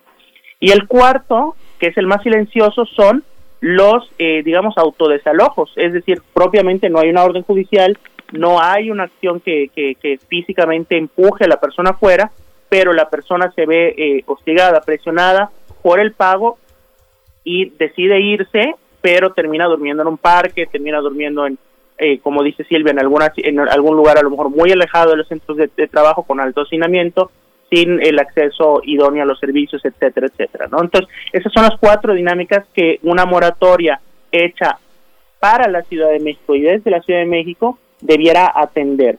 Eh, creemos que esto es muy, muy importante para poder sortear esta, esta crisis de vivienda. Entendemos que no es fácil, pero lo primero que se tiene que hacer es abordar el tema y algo que sí nos ha preocupado es que a lo largo de esta pandemia el tema de vivienda, arrendamiento y desalojos no se ha pronunciado. Hay países, recientemente Argentina y Estados Unidos, por ejemplo, terminaron una discusión nacional sobre si ampliar la moratoria que ya tenían desde el año pasado y se terminó ampliando en ambos casos. Eh, pero vemos como los países están hablando de cómo seguir implementando las moratorias cuando acá en México eh, por primera vez la jefa de gobierno de la Ciudad de México habló de la moratoria, pronunció la palabra moratoria. Previamente a nivel local, estatal y federal en México, las únicas medidas, entre comillas, de vivienda que se han hecho son facilitar la construcción eh, de vivienda nueva, eh, lo cual realmente no es una medida de vivienda para el COVID, sino de reactivación económica de la industria de la construcción e inmobiliaria, porque eso lo que hace es inyectar dinero al sector de la construcción, que no estamos diciendo tampoco que no se ha atendido, pero no es una medida de vivienda porque los problemas de vivienda no son por falta de compra de vivienda. De hecho, eh, tan es así que la misma banca ha, señalado que eh, durante la pandemia eh, los únicos créditos que no se han reducido son los de compra de vivienda, ¿no? O sea, la gente ha seguido adquiriendo créditos para compra de vivienda. Entonces, no pareciera ser que ese es el problema de vivienda y mucho menos esas medidas atienden a esta situación. La gran crisis es la falta de, capacidad económica para el pago de las rentas. Sí, ha sido todo un problema que bueno ya ya María Silvia Emanueli pues lo pone lo pone en, a todas luces sobre la mesa porque cuando eh, María Silvia dices que la, es de las constituciones pues más avanzadas, la de la Ciudad de México, vemos que el cruce, el cruce de intenciones del gobierno actual a veces se equivoca porque no puede establecer matices. Por ejemplo, hay una manera de establecer una, una, idea de apoyo para los arrendatarios con los servicios tanto del agua como del predial. Sin embargo, este no, no figura ni siquiera como esta parte. Pero en este eh, derecho a la ciudad, uno ve, por ejemplo, en colonias privilegiadas, como eh, por el uso del suelo, el valor catastral, como la Condesa, Polanco, la Roma cómo se van quedando algunos viejos este, dueños de las casas o, que arrendan eh, como islas en medio de un enorme tránsito de personas que están como de paso, como pasa en Berlín, como pasa en Frankfurt, como pasa en París, como pasa en esas ciudades donde ya las cada vez menos personas que vivieron allí viven actualmente. ¿Cómo se da esta, existe la manera de hacer un registro de esa antigüedad de las personas, de esa, de esa vulnerabilidad? Porque decimos vulnerables, pero vulnerables son discapacitados, jubilados, desempleados, enfermos, este, personas que tienen esas desventajas que son claramente identificables en una ciudad. ¿Cómo, cómo establecer esa parte, este, María Silvia?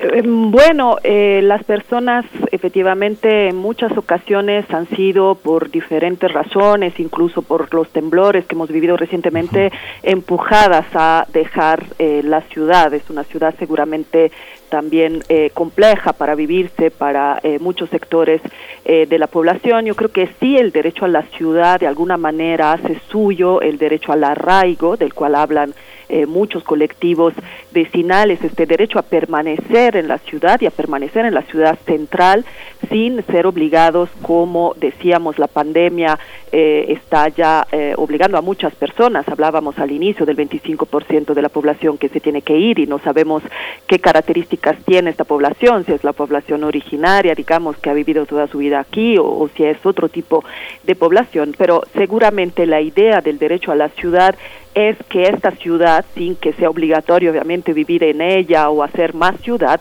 pero sea realmente vivible, adecuada, digamos, para toda la población y no sea una ciudad que expulsa, que saca a la población hacia afuera porque es imposible permanecer eh, viviendo en ella. Entonces, yo creo en efecto que este derecho, además del derecho a la vivienda adecuada, que es un poco nuestro pilar en este debate y que además es un derecho que se viola cada vez que se lleva a cabo un desalojo eh, forzado. El derecho a la ciudad, si bien es un derecho nuevo, es un derecho complejo, un derecho colectivo, un derecho que se enfoca mucho a democratizar las decisiones sobre el territorio de la ciudad, ¿no? Además de muchas otras características que tiene este derecho, otra muy importante es la función social de la propiedad, o sea, facilitar justamente la permanencia en esta ciudad, también eventualmente a partir de la recuperación de tierras o de inmuebles que han sido dejados a la engorda durante mucho tiempo o abandonados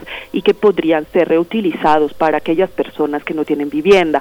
Esto ha sucedido en varios países también. Eh, que han empezado a grabar, digamos, estos terrenos vacíos eh, para que efectivamente fuera para el propietario o la propietaria, pues interesante ya cambiar esta situación y eh, poder realmente transformar estos terrenos en algo útil, ¿no? Por eso se llama función social de la propiedad, en algo que satisfaga esa necesidad de vivienda. Entonces, digamos, tendríamos una serie de herramientas para realmente evitar eh, este salir de la ciudad, este transformar la ciudad en un lugar de paso eh, y por otro lado fortalecer efectivamente el arraigo en ella.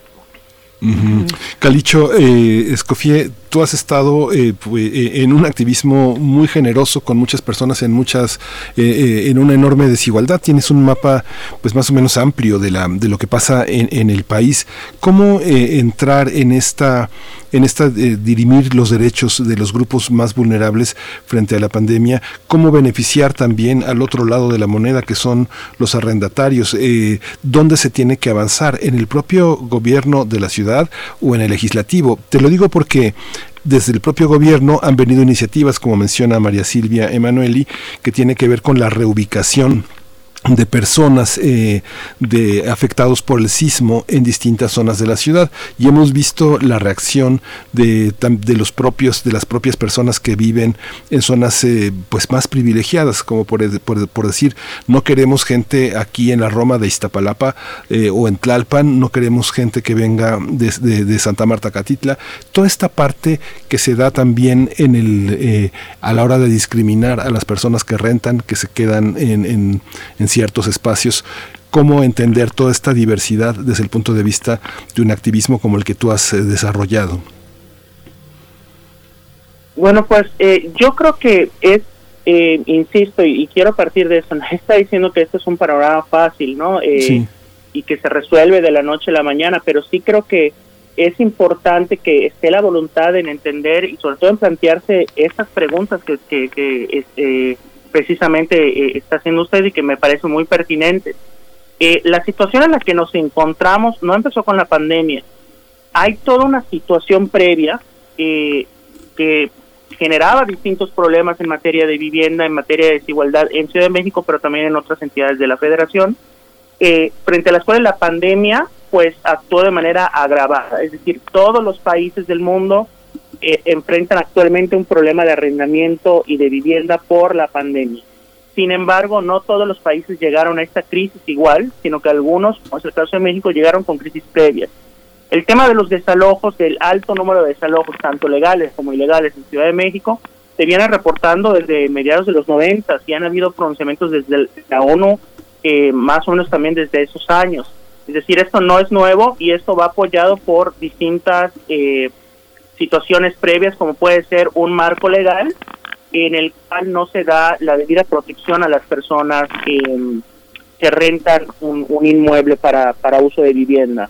Eh, por ejemplo, está el tema de los contratos de arrendamiento que no están por escrito en el 58% de los arrendamientos del país eh, y que en el caso de la Ciudad de México el Código eh, Civil prevé que es obligatorio, es obliga, eh, obligación del propietario garantizar que haya un contrato escrito. Sin embargo, el mismo código no establece una consecuencia idónea y, y, ¿cómo se llama?, pertinente para cuando esto se incumple, ¿no? Al final del día, una obligación que no tiene una consecuencia, pues es meramente declarativa y eso lo, lo demuestra el hecho de que hay 58% de arrendamientos sin contrato, dejando en indefensión jurídica tanto al propietario como al inquilino, mucho más al inquilino. Eh, hay que recordar que aunque esté formalmente a disposición de todas las personas acudir a los juzgados, eh, va a haber muchos factores de inhibición por parte de las personas que rentan una vivienda para exigir el cumplimiento de un contrato de por sí. Eh, un inquilino puede pensar, bueno, es que si no ha reparado la fuga de agua el propietario o me quiere echar antes de que termine el contrato o, lo, o me está amenazando con tal medida, legalmente yo sé que puedo ir al juzgado, pero ¿qué posibilidades de que, de que realmente vaya bajo el temor de que se moleste más y me quiera echar muchísimo antes. Eh, diferencia hay cuando un, un propietario hace esa valoración sobre si ir a juzgados o no. Y en ese sentido hay que entender que mucho de ese estigma y esa discriminación o esa consideración de que el inquilino no debe ser protegido viene de un discurso que tenemos muy arraigado en México, que es un discurso meritocrático frente a la propiedad eh, eh, para vivienda. Es decir, se considera que quien tiene una propiedad extra y la pone en renta es porque es una persona eh, valiosa, trabajadora, honesta, comprometida, que se lo ha ganado, y quien eh, renta una vivienda porque no tiene una propiedad a su nombre, es una persona que no le ha echado muchas ganas, no se ha administrado, no ha tenido éxito en la vida, no ha sabido hacerla. Las, ni fu ni fa, o sea, no, ni todos ni siempre. Eh, hay personas con muchas propiedades que se las han ganado a pulso, hay personas con muchas propiedades que simplemente han tenido suerte en la vida o han heredado, hay personas eh, que rentan, que simplemente la situación ha sido difícil y son muy trabajadoras, es decir, hay de todo, hay de todo y la, y la ley no puede eh, formularse, eh, digamos, desde el prejuicio del éxito, la virtud y, y los vicios de lo- los actores que intervienen en, un acto jurídico como es un contrato de arrendamiento, sino que tiene que pensar, bueno, ¿cómo nivelamos las situaciones que sí van a ser genéricas en todos los casos?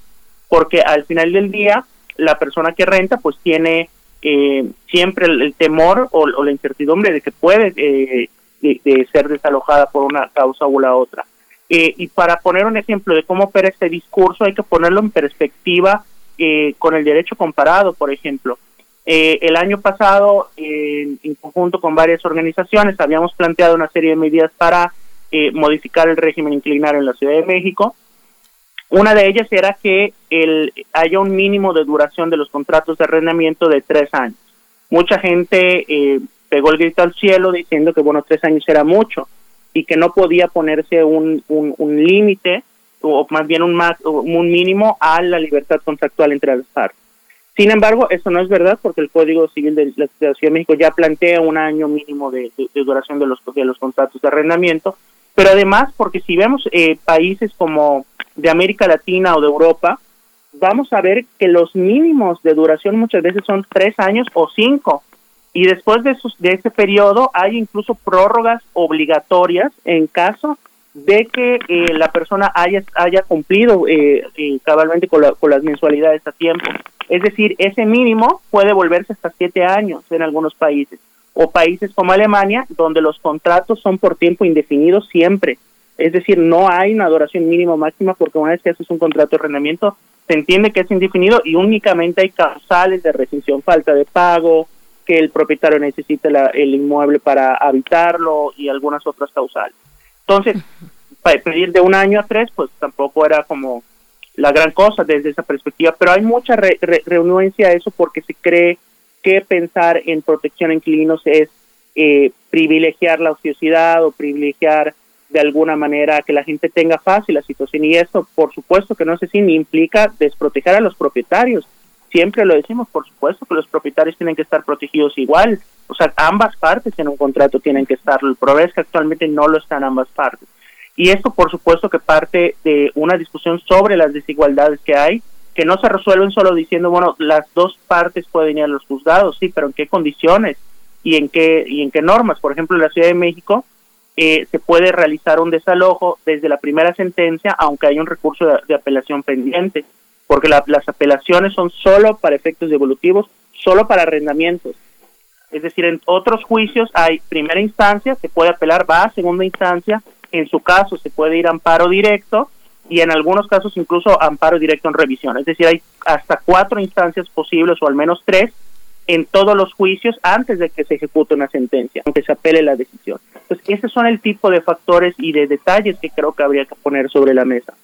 Por supuesto, pues agradecemos mucho eh, esta participación, esta claridad, por supuesto que nos dejan un panorama muy complejo, eh, muy diverso. Vamos y les pediría el comentario final, por ejemplo, pensando, eh, María Silvia Manueli, en en cómo está configurado el movimiento actualmente, el movimiento por la vivienda en la ciudad. Ahí está, por ejemplo, el movimiento urbano popular que convocaban, convocaron hace el mes pasado eh, a una a un mitin virtual precisamente con la petición de eh, moratoria para la Ciudad de México. ¿Cómo se ve en estos momentos y cómo, mm, digamos, qué tan fuerte está frente a este, eh, pues ya lo que viene, que es la apertura de los tribunales, mm, María Silvia? Bueno, sí, eh, nosotros somos un colectivo de organizaciones que trabajamos juntas desde hace mucho tiempo y que efectivamente a partir de la pandemia nos hemos concentrado en las peticiones o exigencias que ya les hemos eh, presentado.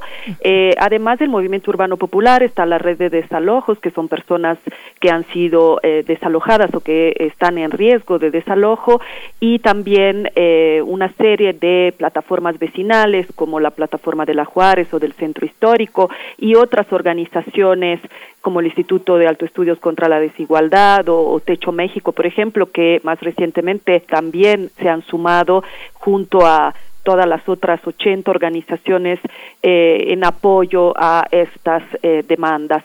Eh, yo diría que estamos preocupados de lo que puede suceder en los próximos días con la apertura de los tribunales.